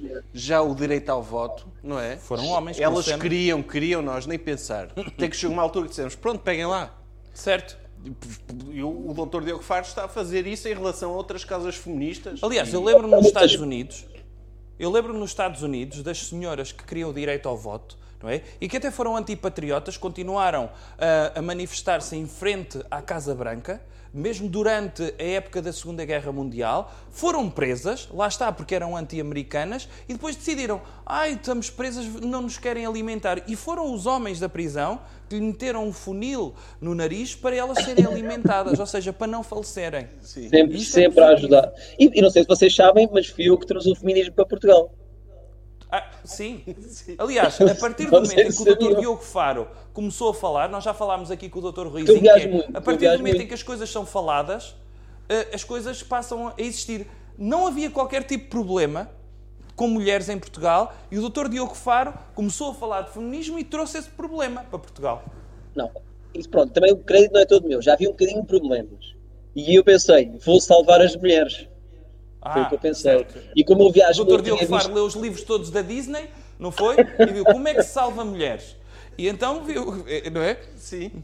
É o príncipe encantado. a, a Disney Certo. que sabem que, que deve ser cancelada por causa de, de agora da, da Bela Adormecida e do beijo no consentido do príncipe. Viram isso? Certo. Sim, está a ser cancelada no sentido em que houve uma pessoa que disse que isso estava mal, não é? Certo. Portanto, isso já Isso é chega que- para ser cancelado. Sabem que E a pronto, partir é o do momento que está é o na internet, convém ser empolado pelas outras pessoas, como é, óbvio. Agora, nós não podemos deixar passar aqui outra situação, que é o Dr. Diogo Faro está numa polémica acesa, num bife com o Dr. Salazar. Sim. Que é que- não, tem, não, tem, não tem vergonha de estar aí a, Não, a tratar é- uma pessoa que já certo. faleceu dessa forma? Não, isto, O isto que é que o Dr. Salazar lhe fez? Eu acho, eu acho que há aqui um equívoco. Acho que há aqui um equívoco. Um, houve pessoas que ficaram muito arreliadas comigo. Isso viu-se viu-se nos comentários do Facebook, porque hum, o que eu quis dizer foi que o livro estava mal escrito. Eu se calhar expressei-me mal. Aquele Ok. livro, aquele livro sobre Salazar é que estava mal escrito, porque dizia que ele tinha facilitado a tortura e que, e que era meio ditador. E eu achei que não era, Era um livro muito enviesado. Muito, Era sim, não muito- era muito- objetivo. Não era não neutro, era, sim. não era objetivo, até porque não dizia como é que ele salvou a economia portuguesa, não dizia Certo. estas coisas, não dizia Mas para isso como é tem de que... ler o livro do Dr. Jaime Nogueira Pinto. Para isso tem- contrabalançar. Ou, ou ler a sua revista, doutor. Ah, lá Sobre está. o Dr. Salazar, está aqui. A Ludoctor, aqui sim. Eh, eh, Esta revista não o tinha revoltado dessa forma, porque Exatamente, tudo está aqui é eu- objetivo, sem juízo de valor. Aliás, E eu- e eu- o Dr. Diogo Faro, quando lê o Crime e Castigo, tem de ler o contraponto ao Crime e Castigo. Alguém tem de escrever um livro Sim. onde é a senhora que penhora as coisas a matar o Raskolnikov. É. Lá está. Para ser, eh, precisamente, quando se lê uma coisa, tem de se ler o contrário dessa coisa. Porque senão não somos democratas. E a própria somos doutor radicais. Di- O Dr. Diogo Faro falha muito. Isto é uma crítica que eu lhe faço, que é, É falha como humorista ao ter opiniões sobre assuntos. Sim. O Pois. humorista não pode ter opiniões, tem de ser O Dr. neutro. Diogo Faro tem de estar caladinho e fazer piadas, percebe? Porquê é que Pois, o Dr. eu- Diogo Faro não cria uma espécie de Dr. Tibúrcio para falar de racismo? Isso, eu já, eu já pensei nisso, mas acho que há- também não quero estar a plagiar, porque há já humoristas que fazem isso. Aliás, a maior parte dos humoristas já, já, já tem tanto este, este hum, trabalho que é não ter opinião, que dá trabalho. Certo. Não sei se, que dá, dá muito trabalho não ter opinião. E eu estou a tentar, estou, a tentar isso, até porque, pronto, às vezes gostava de, hum, de ter mais espetáculos e mais coisas, e para isso é preciso ter menos opinião. Hum, mas, isto para acabar a parte do Salazar, eh, depois as pessoas interpretaram mal e vieram muitas pessoas, eh, curiosamente, hum, quase todas com muitos apelidos, hum, aquelas que fazem questão de ter muitos apelidos no Facebook, e bem, e bem, porque se tem apelidos é para se mostrar. É óbvio. muitas, muitas delas também com as fotografias de perfil são todas em casamentos e com noivo e os padrinhos e estão todos de fraco, todos iguais. Pronto, é, um, é um tipo de pessoas que há muito em Portugal. E uh, mostraram-se muito revoltadas contra mim, porque não perceberam a minha crítica ao que era o livro e não ao salazarismo, que eu estava também, eh, como elas, muitas delas. a- Desculpa, tocaram um caminho. Muitas delas muito revoltadas, porque Salazar fez de facto muito bem a Portugal. Aí houve pessoas uh, que chegaram a dizer: Olha, pelo menos na altura não se pagava tantos impostos como agora. Sim. E Sim. contra factos não há argumentos. É verdade. Na- altura, na altura, qualquer pessoa podia ser empreendedor. E não é? só- Chegava ao pé do Dr. Salazar, olha, eu quero criar uma app Sim. que o ajude a, que ajude a PIDE a identificar melhor os subversivos. Certo. E o Dr. Salazar Força Sim, tem sim. todo o meu E apoio. sobretudo na altura as pessoas não tinham de pagar dados extra para terem dados no telemóvel, Não, certo? não, não. havia esses problemas com, com operadoras. Nada. Correto? As pessoas não tinham de ter tanto dinheiro para ter internet e essas coisas todas, que é positivo. E, e as pessoas podiam ser pobres, mas eram honradas. É. Não andavam a, a chorar por subsídios. Certo. Tipo, ai, Claro. tenho fome. Pronto, vou comer umas Sim, sopas sim. de cavalo cansado. E mesmo o Santo António em Lisboa era melhor porque tinha sempre uma conjugação de três pessoas a comerem uma sardinha, não era? Sim. Era sempre assim que funcionava o Santo Era- António. era- porque havia- havia mais união. Era isso, havia as pessoas davam-se mais umas coisas, outras e queixavam-se menos, porque na altura não davam a queixar-se disto, agora lá está, lá está, as mulheres não davam a queixar-se destas coisas, depois lá tem que vir um homem para salvar, com o feminino, não sei quê. Não tinham os outros inventado o racismo ainda, trazido o racismo para Portugal. Não havia gays, altura não havia gays em Portugal, sabiam disso. Portanto, Sabia. se não havia gays, também não havia homofobia. Portanto, havia dizem que muito o menos próprio do- queixume. Muito menos. É, o próprio Dr. Salazar, ele, ele conteve-se muito, Sim. ele próprio, com esforço pessoal, para não haver gays em Portugal. Sozinho. E há quem diga que sozinho. ele era gay. As más línguas, muito mais Pois, línguas. mas isso, pronto, lá está o, Dio- o Dr. Diogo Faro, não é? Uh, não Não é? é pior eu, coisa que se pode dizer livro. acerca de um homem, não é? Uma coisa é dizer que ele é fascista. Ok, tranquilo. Por exemplo, o Dr. Hitler foi um genocida. Tudo bem, é uma coisa errada. Agora dizer que é homossexual. Não se ofende as pessoas. Não se assim. ofende assim as pessoas, não é? É. Há Até limites porque o Hitler para era isso. vegetariano. Mas o- o- um dos maiores retratos objetivos do Dr. Salazar é a série em que o Dr. Diogo, o Dr. Diogo Morgado Sim. o interpretou. E essa série prova que o Dr. Salazar não é gay. E sabe qual é a continuação da série do Dr. Salazar? é o Jesus. O Dr. Jesus. Está a ver? É Salvador sequela. Isso a é- seguir. Sim. Isso é uma, é uma sequela. É uma sequela. Sim, Ah, não, o Dr. Jesus é a continuação do, Eu do- acho que a próxima personagem do Dr. Diogo Morgado vai ser o Doutor. Lá está. Normal. Normal. É a Um trilogia dos Salvadores da Pátria. Certo. Dr. Agora, Jesus, quando fizerem, quando fizerem a Doutor. trilogia do doutor, do doutor Diogo Faro, vai ser Dr. Karl Marx, Dr. Lenin, Dr. Diogo Faro. Sim, e todos inter- interpretados pelo Dr. Danny DeVito. Eu, eu por acaso, deste ator. Ou pelo Dr. Henrique Raposo. O Dr. Henrique Acho Raposo. que vai ser em Portugal, vai ser o Dr. Henrique Raposo a fazer Eu a acho que o portuguesa. Henrique Raposo vai entrar no, no, no filme Dr. Diogo Faro e vai ser o Dr. Jude Law a interpretá-lo. Ah, ok. Isso é bom. Isso é bom. O Dr. Diogo Faro, eu estava aqui a dizer, o Dr. Diogo Faro que Diga, diga. adota algumas práticas ah, para mostrar o seu ativismo, não é? Atira-se para piscinas por causa dos migrantes, ah, pinta as unhas por causa da- da- das feministas, para quando usar blackface para defender racismo? Ah, Estão a pensar isso para um espetáculo em breve. Ah, mas. tu. Pronto, Eu acho que é o melhor sítio para defender ah, o antirracismo, que é em espetáculos. é, sim, Eu acho que as pessoas devem pagar para poderem defender o antirracismo. Isso acho que é positivo. Sim, sim, mas, é? vou, mas se for um premium, mas- se for um premium antirracismo, eu aceito. sim. As Sim, pessoas mas têm eu- o pacote básico eu- de vida, não podem ser antirracistas. Certo. Não é? Mas o que eu tinha pensado era fazer blackface num espetáculo, mas hum, imagina, fazer um talk show ao vivo em que eu estava ainda a fazer Uhum. blackface, mas os meus convidados eram todos negros. E assim eu podia sempre dizer: Ok. vem, tenho amigos que são. Ok.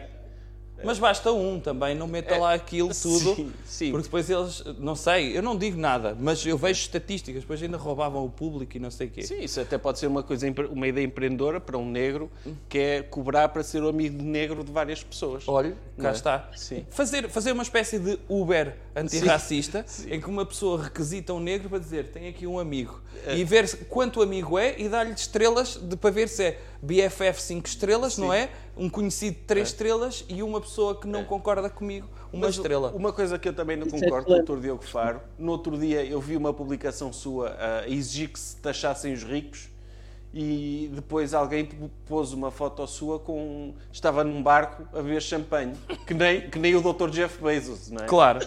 Tipo, porque toda a gente sabe que alguém para poder. Eu nunca vi champanhe na vida. Estou à Não? espera de ganhar o meu primeiro milhão para poder provar champanhe. E Mas o Dr. Diogo Faro estava no barco ao pé do bangalô do, no Zemar? Sim, era ao sim, largo, sim. sim. Era ao largo, não era? Era ao largo do Zemar, era lá no, na, na- no largo, ar- na piscina do Zemar. Era lá e foi, foi no bangalô. No bangalô não é bem um bangalô, porque é um palacete, mas feito de madeira. Palacete. Cá Só está. feito de madeira, para, para parecer de fora parece um bangalô, lá dentro parece o Palácio de São Bento. Ok. E, e foi onde eu dei a festa de passagem de ano para mil pessoas. Não sei se viram na internet. Pronto. Sim. É verdade. Foi, foi lá no Zemar a passagem de ano também. Foi. Foi. E à Tá meia-noite estava- Sim, andou, andou- graças a si, a pandemia disparou nesse Sim, mês, sim. não é? Graças à sua festa. Sim, sim. O que fez com que os escravos de Odmira ficassem doentes e agora recusa-se a recebê-los no seu bangalô. Não acho nada bem isso. Mas foi chato que eu costumo sempre comer framboesas e amoras ao pequeno almoço e agora estão-me a faltar. Isso é a parte que me deixa mais arrepiado. Mas, Tá mas sim, vendo? Também essa fotografia no iate também, também, é, tudo, também é tudo verdade. E Dá para, dá ver na foto que por acaso até tenho aqui para se é em fome.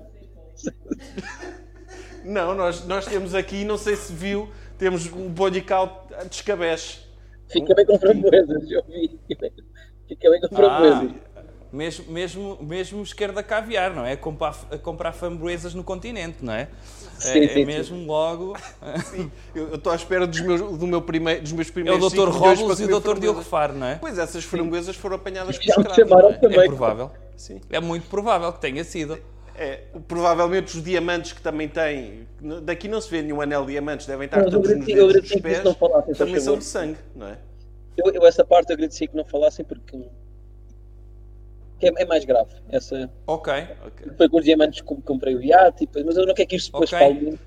ok, ok. Muito é bem. mais chato. Aliás, se calhar aquele filme, o Dr. Leonardo DiCaprio, está a fazer do Dr.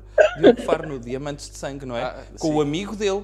Lá está. Preferia Que ele, que fosse que ele, que é um E depois o próprio o grande Gatsby também é sobre o Dr. Diogo Faro. Lá é? está. Sim. Está tudo ligado. Isto está tudo ligado. Ora, Dr. Diogo Faro, o que é que tem a dizer às pessoas? Lá está. As Sim. Têm uma expectativa de si, porque raio é que está sempre a desiludir as pessoas, que é, o Dr. Diogo Faro foi uma coisa e agora decidiu ser outra. Não acha que essa incoerência é péssima para a sua imagem? Não é? Porque no fundo cresceu para um lado que não é positivo. Sim, é, é isso. O que é que está a fazer, isso. homem? É isso, e as pessoas, as pessoas eu percebo, ficam, ficam bastante desiludidas hum, de eu agora fingir que, que sou antirracista e que sou feminista, essas coisas que temos falado. E eu tenho pensado, se calhar, mais vale, mais vale eh, voltar ao, ao- ao antigamente e, que, e nem antigamente, e ser muito, muito melhor do que antigamente, ser mesmo muito racista e ser mesmo. hum, porque eu vim. vim, para- Ou jogar ao esta- Berlinde. Quando tinha 10 Também. anos, eu jogava ao Berlinde e continuava a jogar ao Berlinde até aos 50. Sim. Sim, Também, eu, mas eu ia dizer, é, é porque, eu, como as pessoas sabem, eu fiquei muito rico e muito famoso hum, com isto. Eu não paro de crescer, não paro de ter convites para tudo e mais alguma coisa. É mesmo impressionante. Certo, como- como só ao mesmo tempo não é? diludo muitas outras pessoas. Diga estagiário, desculpe. Não, como este podcast é, é abrir-lhe a, abrir a porta de vir aqui, não é? Certo? Sim, Aliás, exatamente. Eu acho que posso dizer, não O é? cachê do Dr. Diogo Faro para estar aqui. Não, não, não vou dizer o cachê, mas posso dizer que para a semana este podcast é patrocinado pelos iates Dr. Diogo Faro, não é? Vamos ter aqui no cenário um iate, eh, onde vamos fazer o podcast de cima do, do, do, dos iate iates dele, sim. do Dr. Diogo Faro e, e pronto, é por isso que ele também está cá hoje. Porque Claro, penso- o programa da próxima semana. Não, É, é verdade. muito gosto. É o- Eu, eu, eu, para esse, eu, eu esse dia do podcast também tinha outro convite que era, era, era salvar, salvar refugiados no mar Mediterrâneo e eu disse que não porque pá, já, já tinha combinado com vocês, portanto Como achava que era mais importante estar aqui a E, e o patrocinar Dr. Diogo. Faro ainda não tinha enchido o seu flamingo para andar na piscina para ir salvar os, os migrantes, não é? Portanto, Eu acho que aquilo para vale- bufar ainda leva para aí umas Vale bem, 8 horas. vale bem 10 vidas de sírios uma participação aqui neste podcast. Sim, Sim, Sem é um, dúvida. é um preço justo, sim. Sem dúvida, até porque como, como capitalizamos isto. Pois não. É isso, é isso. E é com cliques, como é óbvio. Olha, eu não sei se sabe, mas as pessoas eh, gostavam muito, foram eh, as maiores reações que tivemos eh, dos convidados foi à presença do Dr. Diogo Faro. eh, porque lhe dizem sempre, eu não sei porque é que o, o estão sempre a citar como humorista, não é? Estão sempre a citá-lo como humorista, não sei se já reparou, metem sempre Entre aspas, aspas, o, o Dr. Diogo Faro. Uh, porque é que o Dr. Diogo Faro é o inventor dos humoristas? Eu não percebo o que é que é isto. O dizer É. que é humorista. É, eu, eu acho que é, as pessoas não consideram humorista uma profissão, não é? Ah, ok. É, é um hobby. Mas lá está, eu, eu consigo compreender. uh, Podia ter ido, o Dr. Diogo Faro podia ter ido para outra área, certo? podia ter ido para uma empresa de comunicação e publicidade. De repente parece que é aquelas pessoas que vão, querem ser economistas, mas não têm inteligência e vão para marketing, sabe? Sim. E o Dr. Diogo Faro era humorista, não é? E de repente vai para ativista. E eu não percebo o porquê. Porque acaba por ser, não é? um- Os humoristas não podem ter opiniões.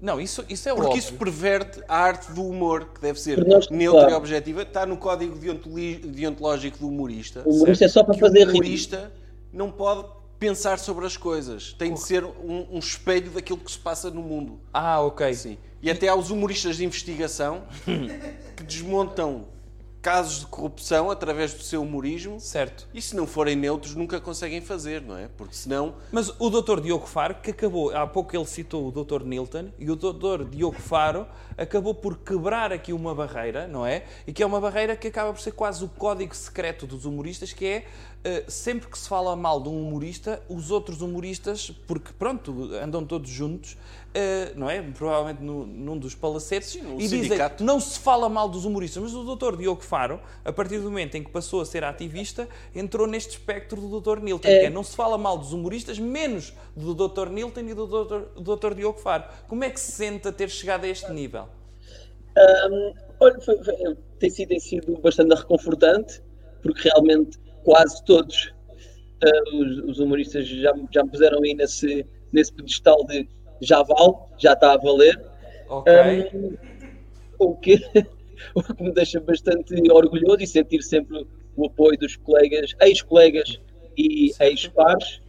Hum, E por também reconhecerem que realmente vale a pena hum, ter passado para o outro lado e, e, e fingir que tenho opiniões para ser famoso e para ser rico. Claro para, para, para muitos humoristas fui desmascarado como, Certo.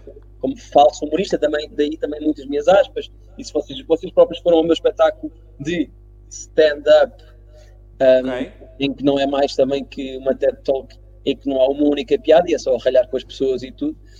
Um, Certo. Não, mas, Mas isso pronto. do espetáculo sem piada é normal. Agora, normalmente são objetivos e neutros. Sim. Não tem, não tem um ponto de vista. Sim. Mas- Uma mas pessoa eu, não agora vai eu queria, espetáculo- eu queria caminhar para aí, queria caminhar para aí porque, como disse, estou um bocado arrependido deste caminho. É, por um lado é um orgulho Não, mas é, é- Lá está, Dr. Diogo Faro. O Dr. Diogo Faro, lá está. Os espetáculos de humor, não é? Ou de stand-up sempre foram eh, safe spaces, não é? Onde as pessoas podiam falar de senhoras avantajadas com leggings ou outras coisas Claro. dessas hilariantes. E muito engraçadas. E, de repente, eh, deixa de ser. uh, Uma pessoa vai para um espetáculo a pensar: ok, agora vou-me poder rir à vontade das coisas que não me posso rir nas redes sociais sem ser cancelado. E vai um espetáculo do Dr. Diogo Faro e o Dr. Diogo Faro não faz nenhuma dessas piadas. A pessoa sai de lá contraída, não é? A ter de se rir de outros assuntos. Daí o meu arrependimento, porque eu realmente escrevi o espetáculo hum, a dizer, ah pá, se calhar já não faz muito sentido fazer piadas com a punchline és paneleiro, ou e as gordas, não sei o que, Certo. e, e quis, quis E fazer o outra Dr. Diogo. Faro ainda por cima é viajado. É viajado e podia dizer, ai, não sei o quê, estavam aqui umas checas, sabem que as checas são todas umas marrecas, não é? E, e fazia assim dessas piadas hilariantes. Que, que uma pessoa, não é? Ui, nem sabem, é que há aqui uma cidade na Roménia, em Timisoara, em que é só anões, não é? Que cumprimentam com uma cabeçada na ponta do pênis. Tantas piadas hilariantes que se podia Bem. fazer, Sim. Piadas connosco devem ser muito engraçado, muito, muito, muito. são Só coisas hilariantes. Tiram-nos não tinha nos assim essas piadas. para... Pelo amor de Deus. E depois o Dr. Diogo Faro vai, ai, vou ler livros e, e não pega. Caramba, a maior parte do humor que eu gosto de ver são pessoas que pegam na revista da Maria e da Caras e dizem, mas eh, de arquivo, vão à Torre do Tombo da revista Caras e dizem, ai, e o Angélico, não é? Pá, coisas hilariantes, não é? Aquelas coisas que ficaram estabelecidas. Nem uma piada sobre a Casa Pia. Vergonha na cara, Dr. Diogo Faro, não é? É, ah, eu- é verdade, é verdade. E também podia ter feito sobre a Medi, também Cá está. Coisas Sabe, é hilariantes. é Ou- muito Ou engraçado. pelo menos, Porque ou pelo menos desapareceu, dizia, deixa ver se está aqui. Ah, não encontrei. Sim, Sim, ah, é, não, não há nada mais hilariante que uma criança que desapareceu, não é? Foi coisas incríveis. Coisas que não voltava a rir Lá mesmo. está. São tragédias da vida real, mas que cabe aos humoristas torná-las hilariantes. Exatamente. Mas eu, pronto, eu perdi esse talento, não, não, não consegui, e daí ter sido muito posto de parte também pelo, pelo resto da Ou classe. seja, já não vai assim. às reuniões no Restelo. Não vou, não vou. Não vou, Ok. fui, fui, fui posto de parte e depois eu de vez em quando tentava mandar uma. Ah, e as gordas anãs que são todas mães da média. Não sei, Certo. não tem muito jeito, percebem? Eu estava a tentar Certo. juntar os assuntos todos, depois. E porquê? As gordas porque morrem todas com cancro. Estava, estava à espera que as pessoas se rissem. Fogo! Já tenho saudades desse seu espetáculo que não existiu. Saudades do que a gente não viveu. Fogo! Queria Incrível! muito, queria muito juntar. É, parece, essas eh, parece, parece todas. o Dr. Nicolai É, Gogol, não é? Que mandou queimar os livros todos que, que, que iam ser uma reprodução do- da Divina Comédia e o Dr. Diogo Faro acaba por queimar o que ia ser a sua, a sua obra-prima. Caramba! Sim, só, só porque quis ter opiniões. Não, Sim, e- não, não Mas- é Pense lá lá está. nisso, Dr. Diogo Faro. Pense lá Diga, nisso. Pense lá nisso, está Tem, bem? tem, tem que pensar, tem que pensar daí, tentar, tentar agora hum, reverter um pouco o meu caminho. Certo. Agora Mas olha, eu tenho, tenho de dar careca. parabéns. Tenho de dar parabéns pela sua hipocrisia.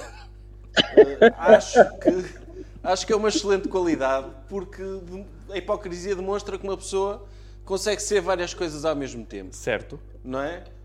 E, e, e, no fundo, uma pessoa espera de um humorista que seja ali reto e que cumpra os seus princípios Sempre. e que não ande para aí a fazer coisas contra esses princípios. Não, é? Eu, claro, até- humorista, até é- os, os É muito mais grave mudar de opinião não é? ao longo dos anos. É muito mais grave mudar de opinião ao longo dos anos, que foi o meu grande erro, e isto tem que assumir aqui, o meu grande erro foi estar sempre a fingir que leio e que faltam pessoas e que depois vou pensando nas coisas e percebi que é muito mais grave isso do que fazer piadas sobre gordas hum, com cancro há, há 10 ou 15 anos. Percebi. Sim. Epá, Há quem diga, Percebi da há quem pior diga- maneira, é verdade. há quem diga que o problema do Dr. Diogo Faro foi que começou a acreditar mesmo na conversa que usava para sacar gajas, não é? E, e então fui apanhado. é perigoso isso também. Fui apanhado. É, sim. Quando uma pessoa começa a encarnar demasiado o papel, Uhum. eh, depois pode dar, dar a volta. E- Ok. Sim, então diga, Diogo Faro, Diga, diga. quem é que vai cancelar amanhã? Eu, eu, não, eu não consigo dizer de véspera. Eu acordo. Olha, agora quer-se lá ver esse senhor que acabou de passar aí, porque acho que isto também é uma falta de está. Por profissionalismo. cima de calças de ganga. Sim, ele quer mesmo aparecer, ele podia virar a câmara para o doutor, não é? Certo. Mas, Sim, mas mas-. Péssimo aspecto.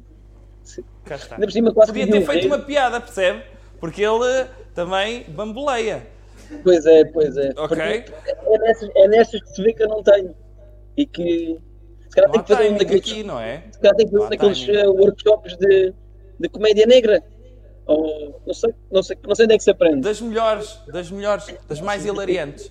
é. Sim. Doutor Diogo Faro, quer Diga, deixar diga. alguma mensagem? Espero eu que não influencie ninguém, mas quer deixar alguma mensagem? O que é que está para breve na sua carreira, pelo menos até ser cancelado novamente ou até ir jantar novamente?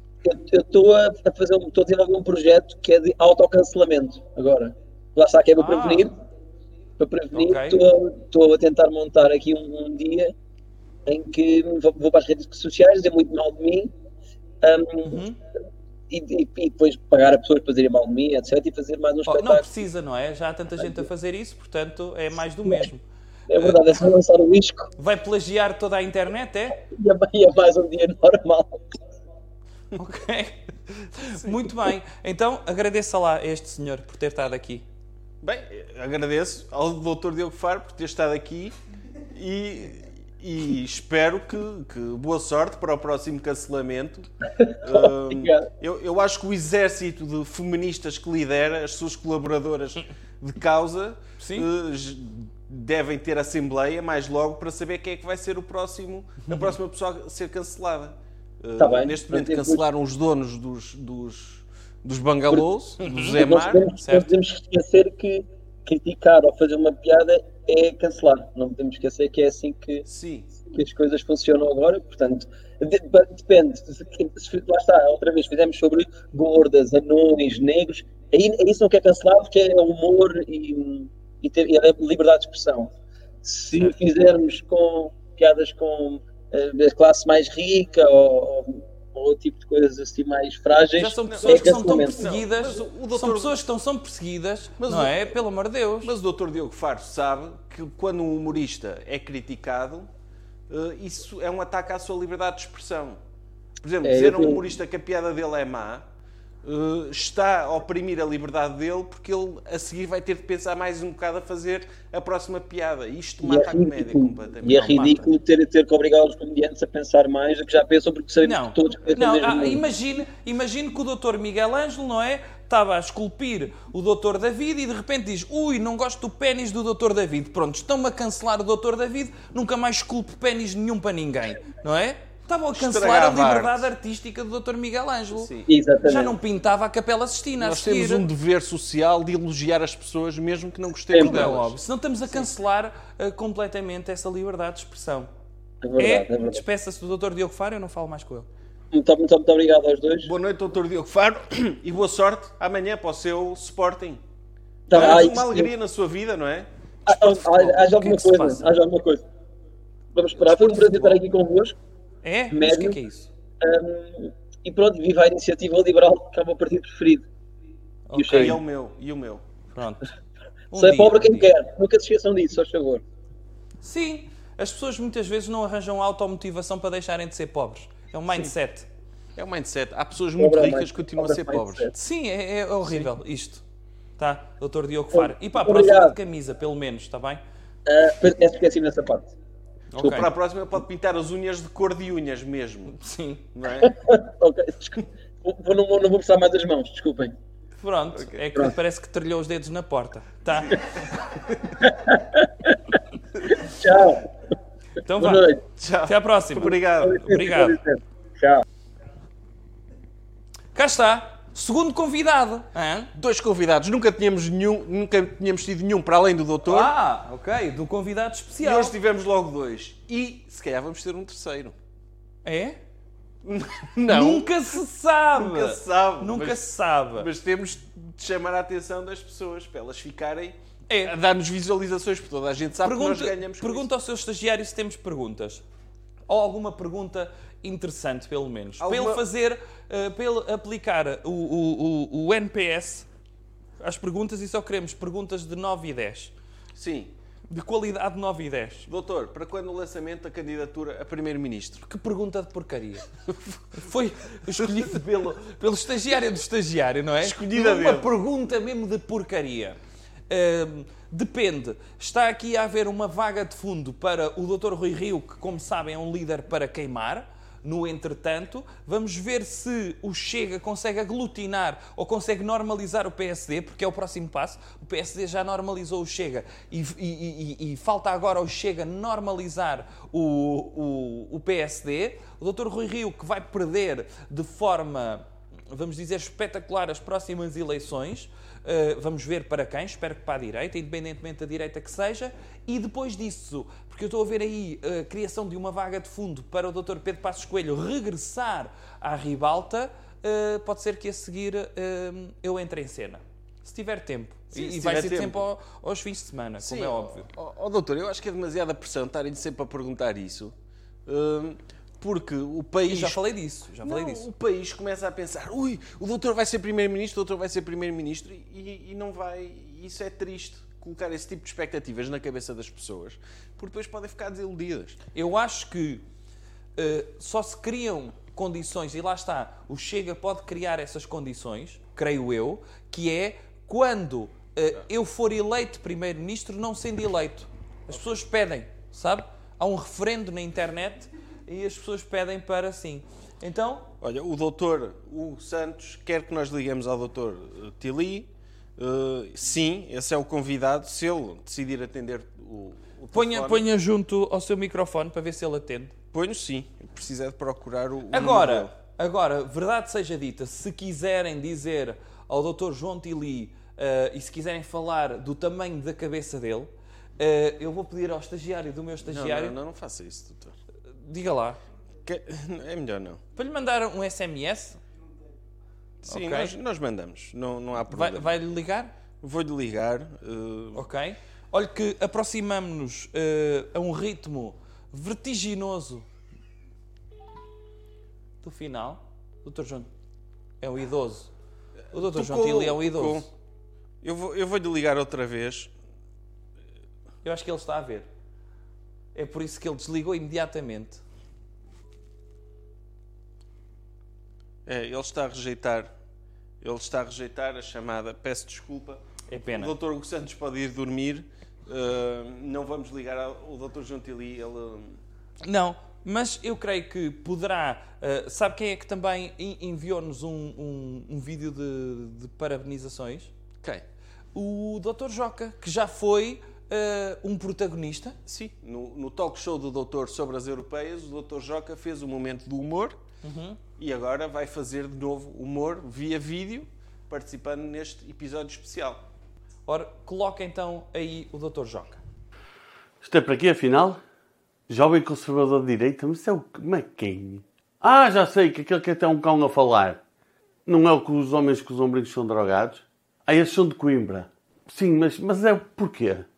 É um podcast. Pá, mas eu não ouço podcasts portugueses. Eu só ouço podcasts tipo Mark Maron. No português não ouço nada, por amor de Deus. Não.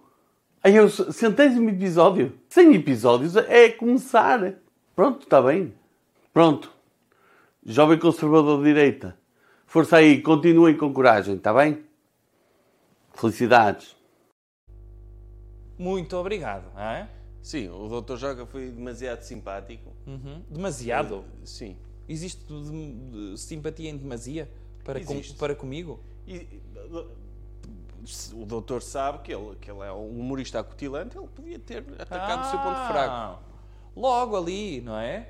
Muito bem. Diga lá. Então tem uma pergunta. Ih, que grande pergunta. O doutor aceitaria ser CEO da Festa do Avante? Já impõe um modelo capitalista na geração de receitas e exploração da mão de obra voluntária. Eh, Não são bons indícios de que o PCP se está a tentar normalizar o nosso regime para poder também ser aglutinado pelo doutor?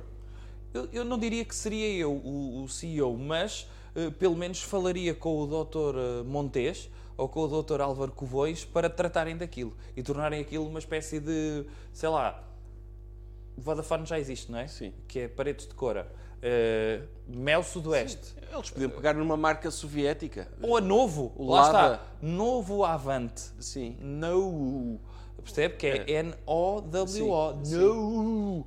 Avante. Podiam fazer isso agora. Eu acho que o Partido Comunista, eles Certo. estão, são um partido que tem lugar na nossa democracia. Organizam um evento eh, com, em termos de brand, muito forte. Certo? Podem perfeitamente vender o naming do brand Uhum. e o próprio PCP podia eh, privatizar-se.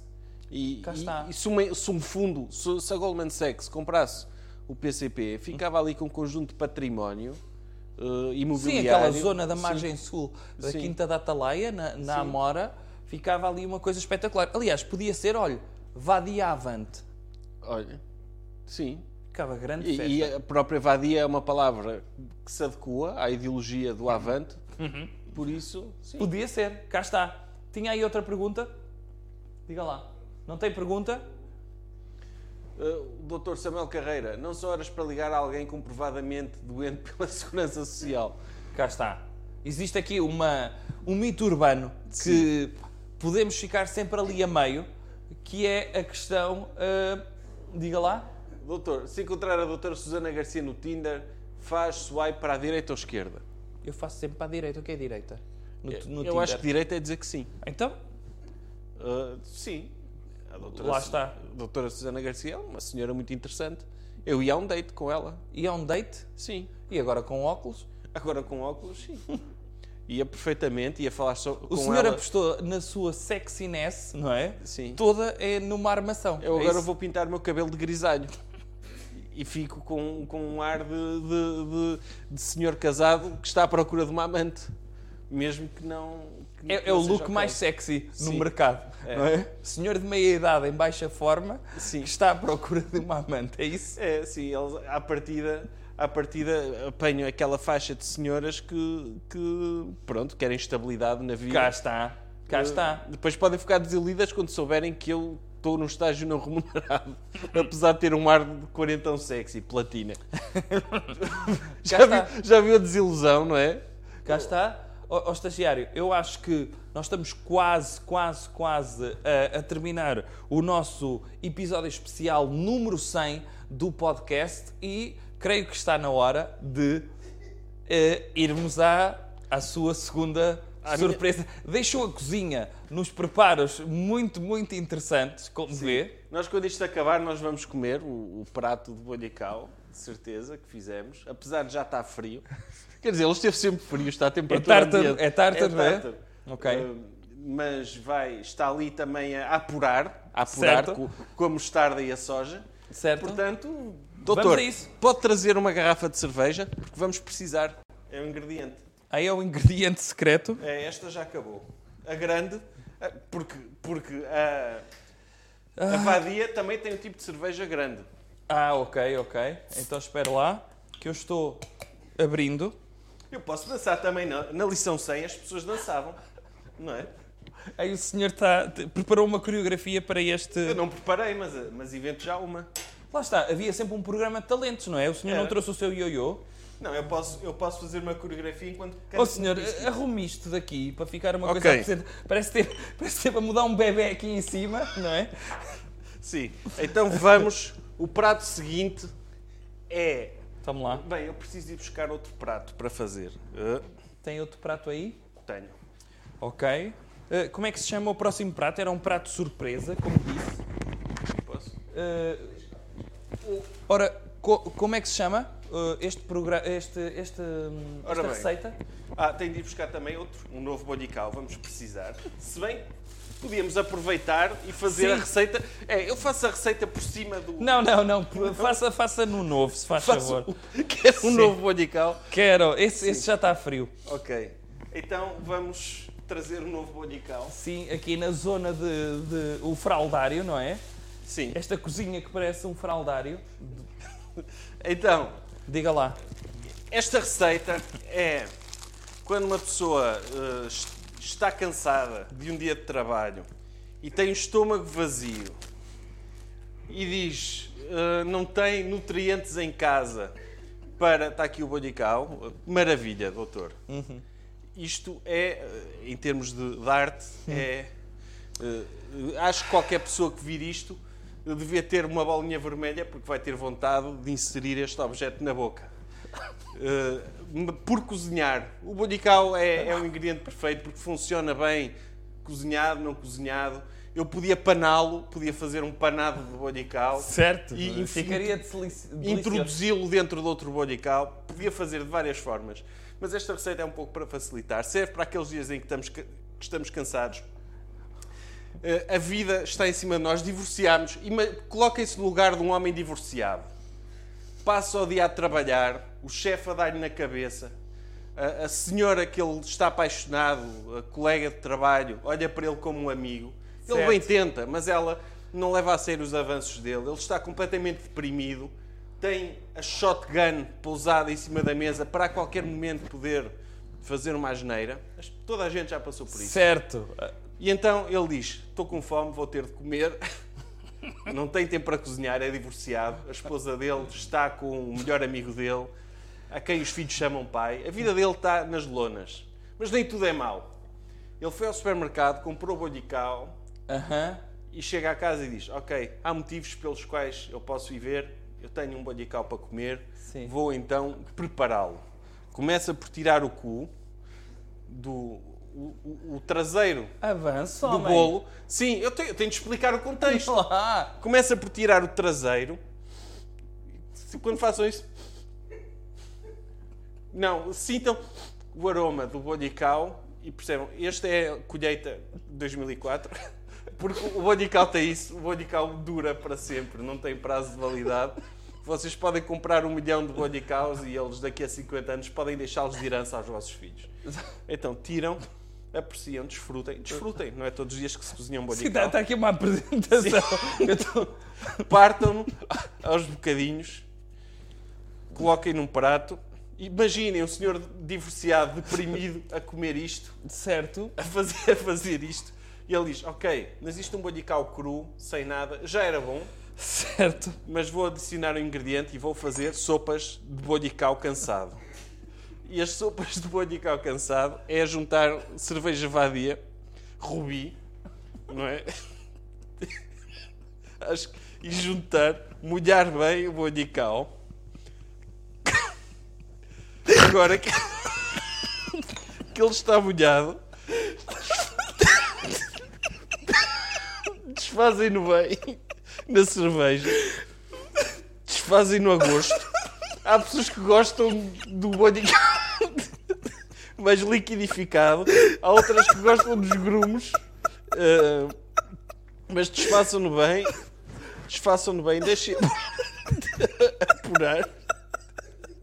Isto tem aqui uma refeição que vai deixar-vos satisfeitos enquanto veem um episódio do How I Met Your Mother na televisão e tiram a vossa sopa de bolha cá cansado. Como podem ver, tá- tem um aspecto delicioso. Uh, e, e bebem.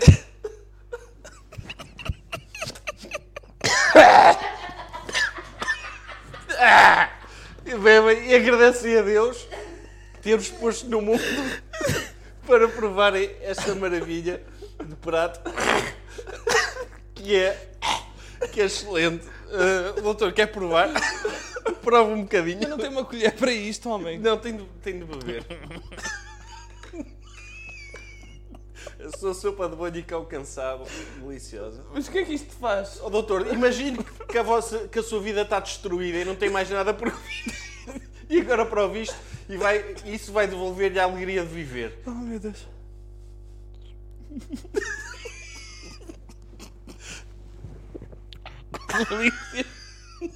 Ah, espera aí, falta um ingrediente secreto. Falta um ingrediente secreto, que é a soja. Que é, se quiserem, se quiserem notar, ter um bocadinho de soja também no, no molho de soja, nas sopas de bolho calcaçado. Doutor, prova aí. Oh, meu Deus. Prova aí. Soja com bolho com cerveja. É uma Já pena... está já tá, estava no ponto. Eu já, acho que o homem. doutor Diogo que gosta de viajar. Gosta... gosta do travo exótico. Estou ainda a saborear e. É um sabor diferente, é a única coisa que eu posso dizer. É, é muito bom, vale a pena. Eu Prova, ponho- isso. Vou provar, sim. Vou provar, aliás, qu- quando isto acabar eu vou comer tudo. O próprio estagiário do estagiário, o meu estagiário vai comer isto também. Ele, tá, ele precisa. Que, ah, que tão bom! Que tão bom! Despeça-se das pessoas naquela A câmara soja- então. A soja, eu acho que isto, para quem estiver a ouvir só o podcast no Spotify, vai apreciar bastante este momento, mas vejam o vídeo. É tão bom, é maravilhoso. Até estou a chorar do bem que me sabe. E pensem na pessoa que está a sofrer em casa a comer isto e a recuperar a sua alegria de viver. Aham. Portanto, Ok. Obrigado por estar aí durante 100 episódios. Subscrevam o Patreon. Certo. A revista Le Docteur deste mês sobre tudólogos, a, no- a homenagem do doutor aos comentadores da nossa praça, já saiu. Podem encomendá-la. E, doutor, alguma mensagem para quem nos está a ouvir? Sim, obrigado a todos por estarem desse lado, seja em áudio ou neste caso em particular, aconselho a verem, eh, pelo menos para quem quiser acompanhar receitas muito nutrientes, eh, muito nutritivas por parte do estagiário e até à próxima, ou neste caso, até para a semana.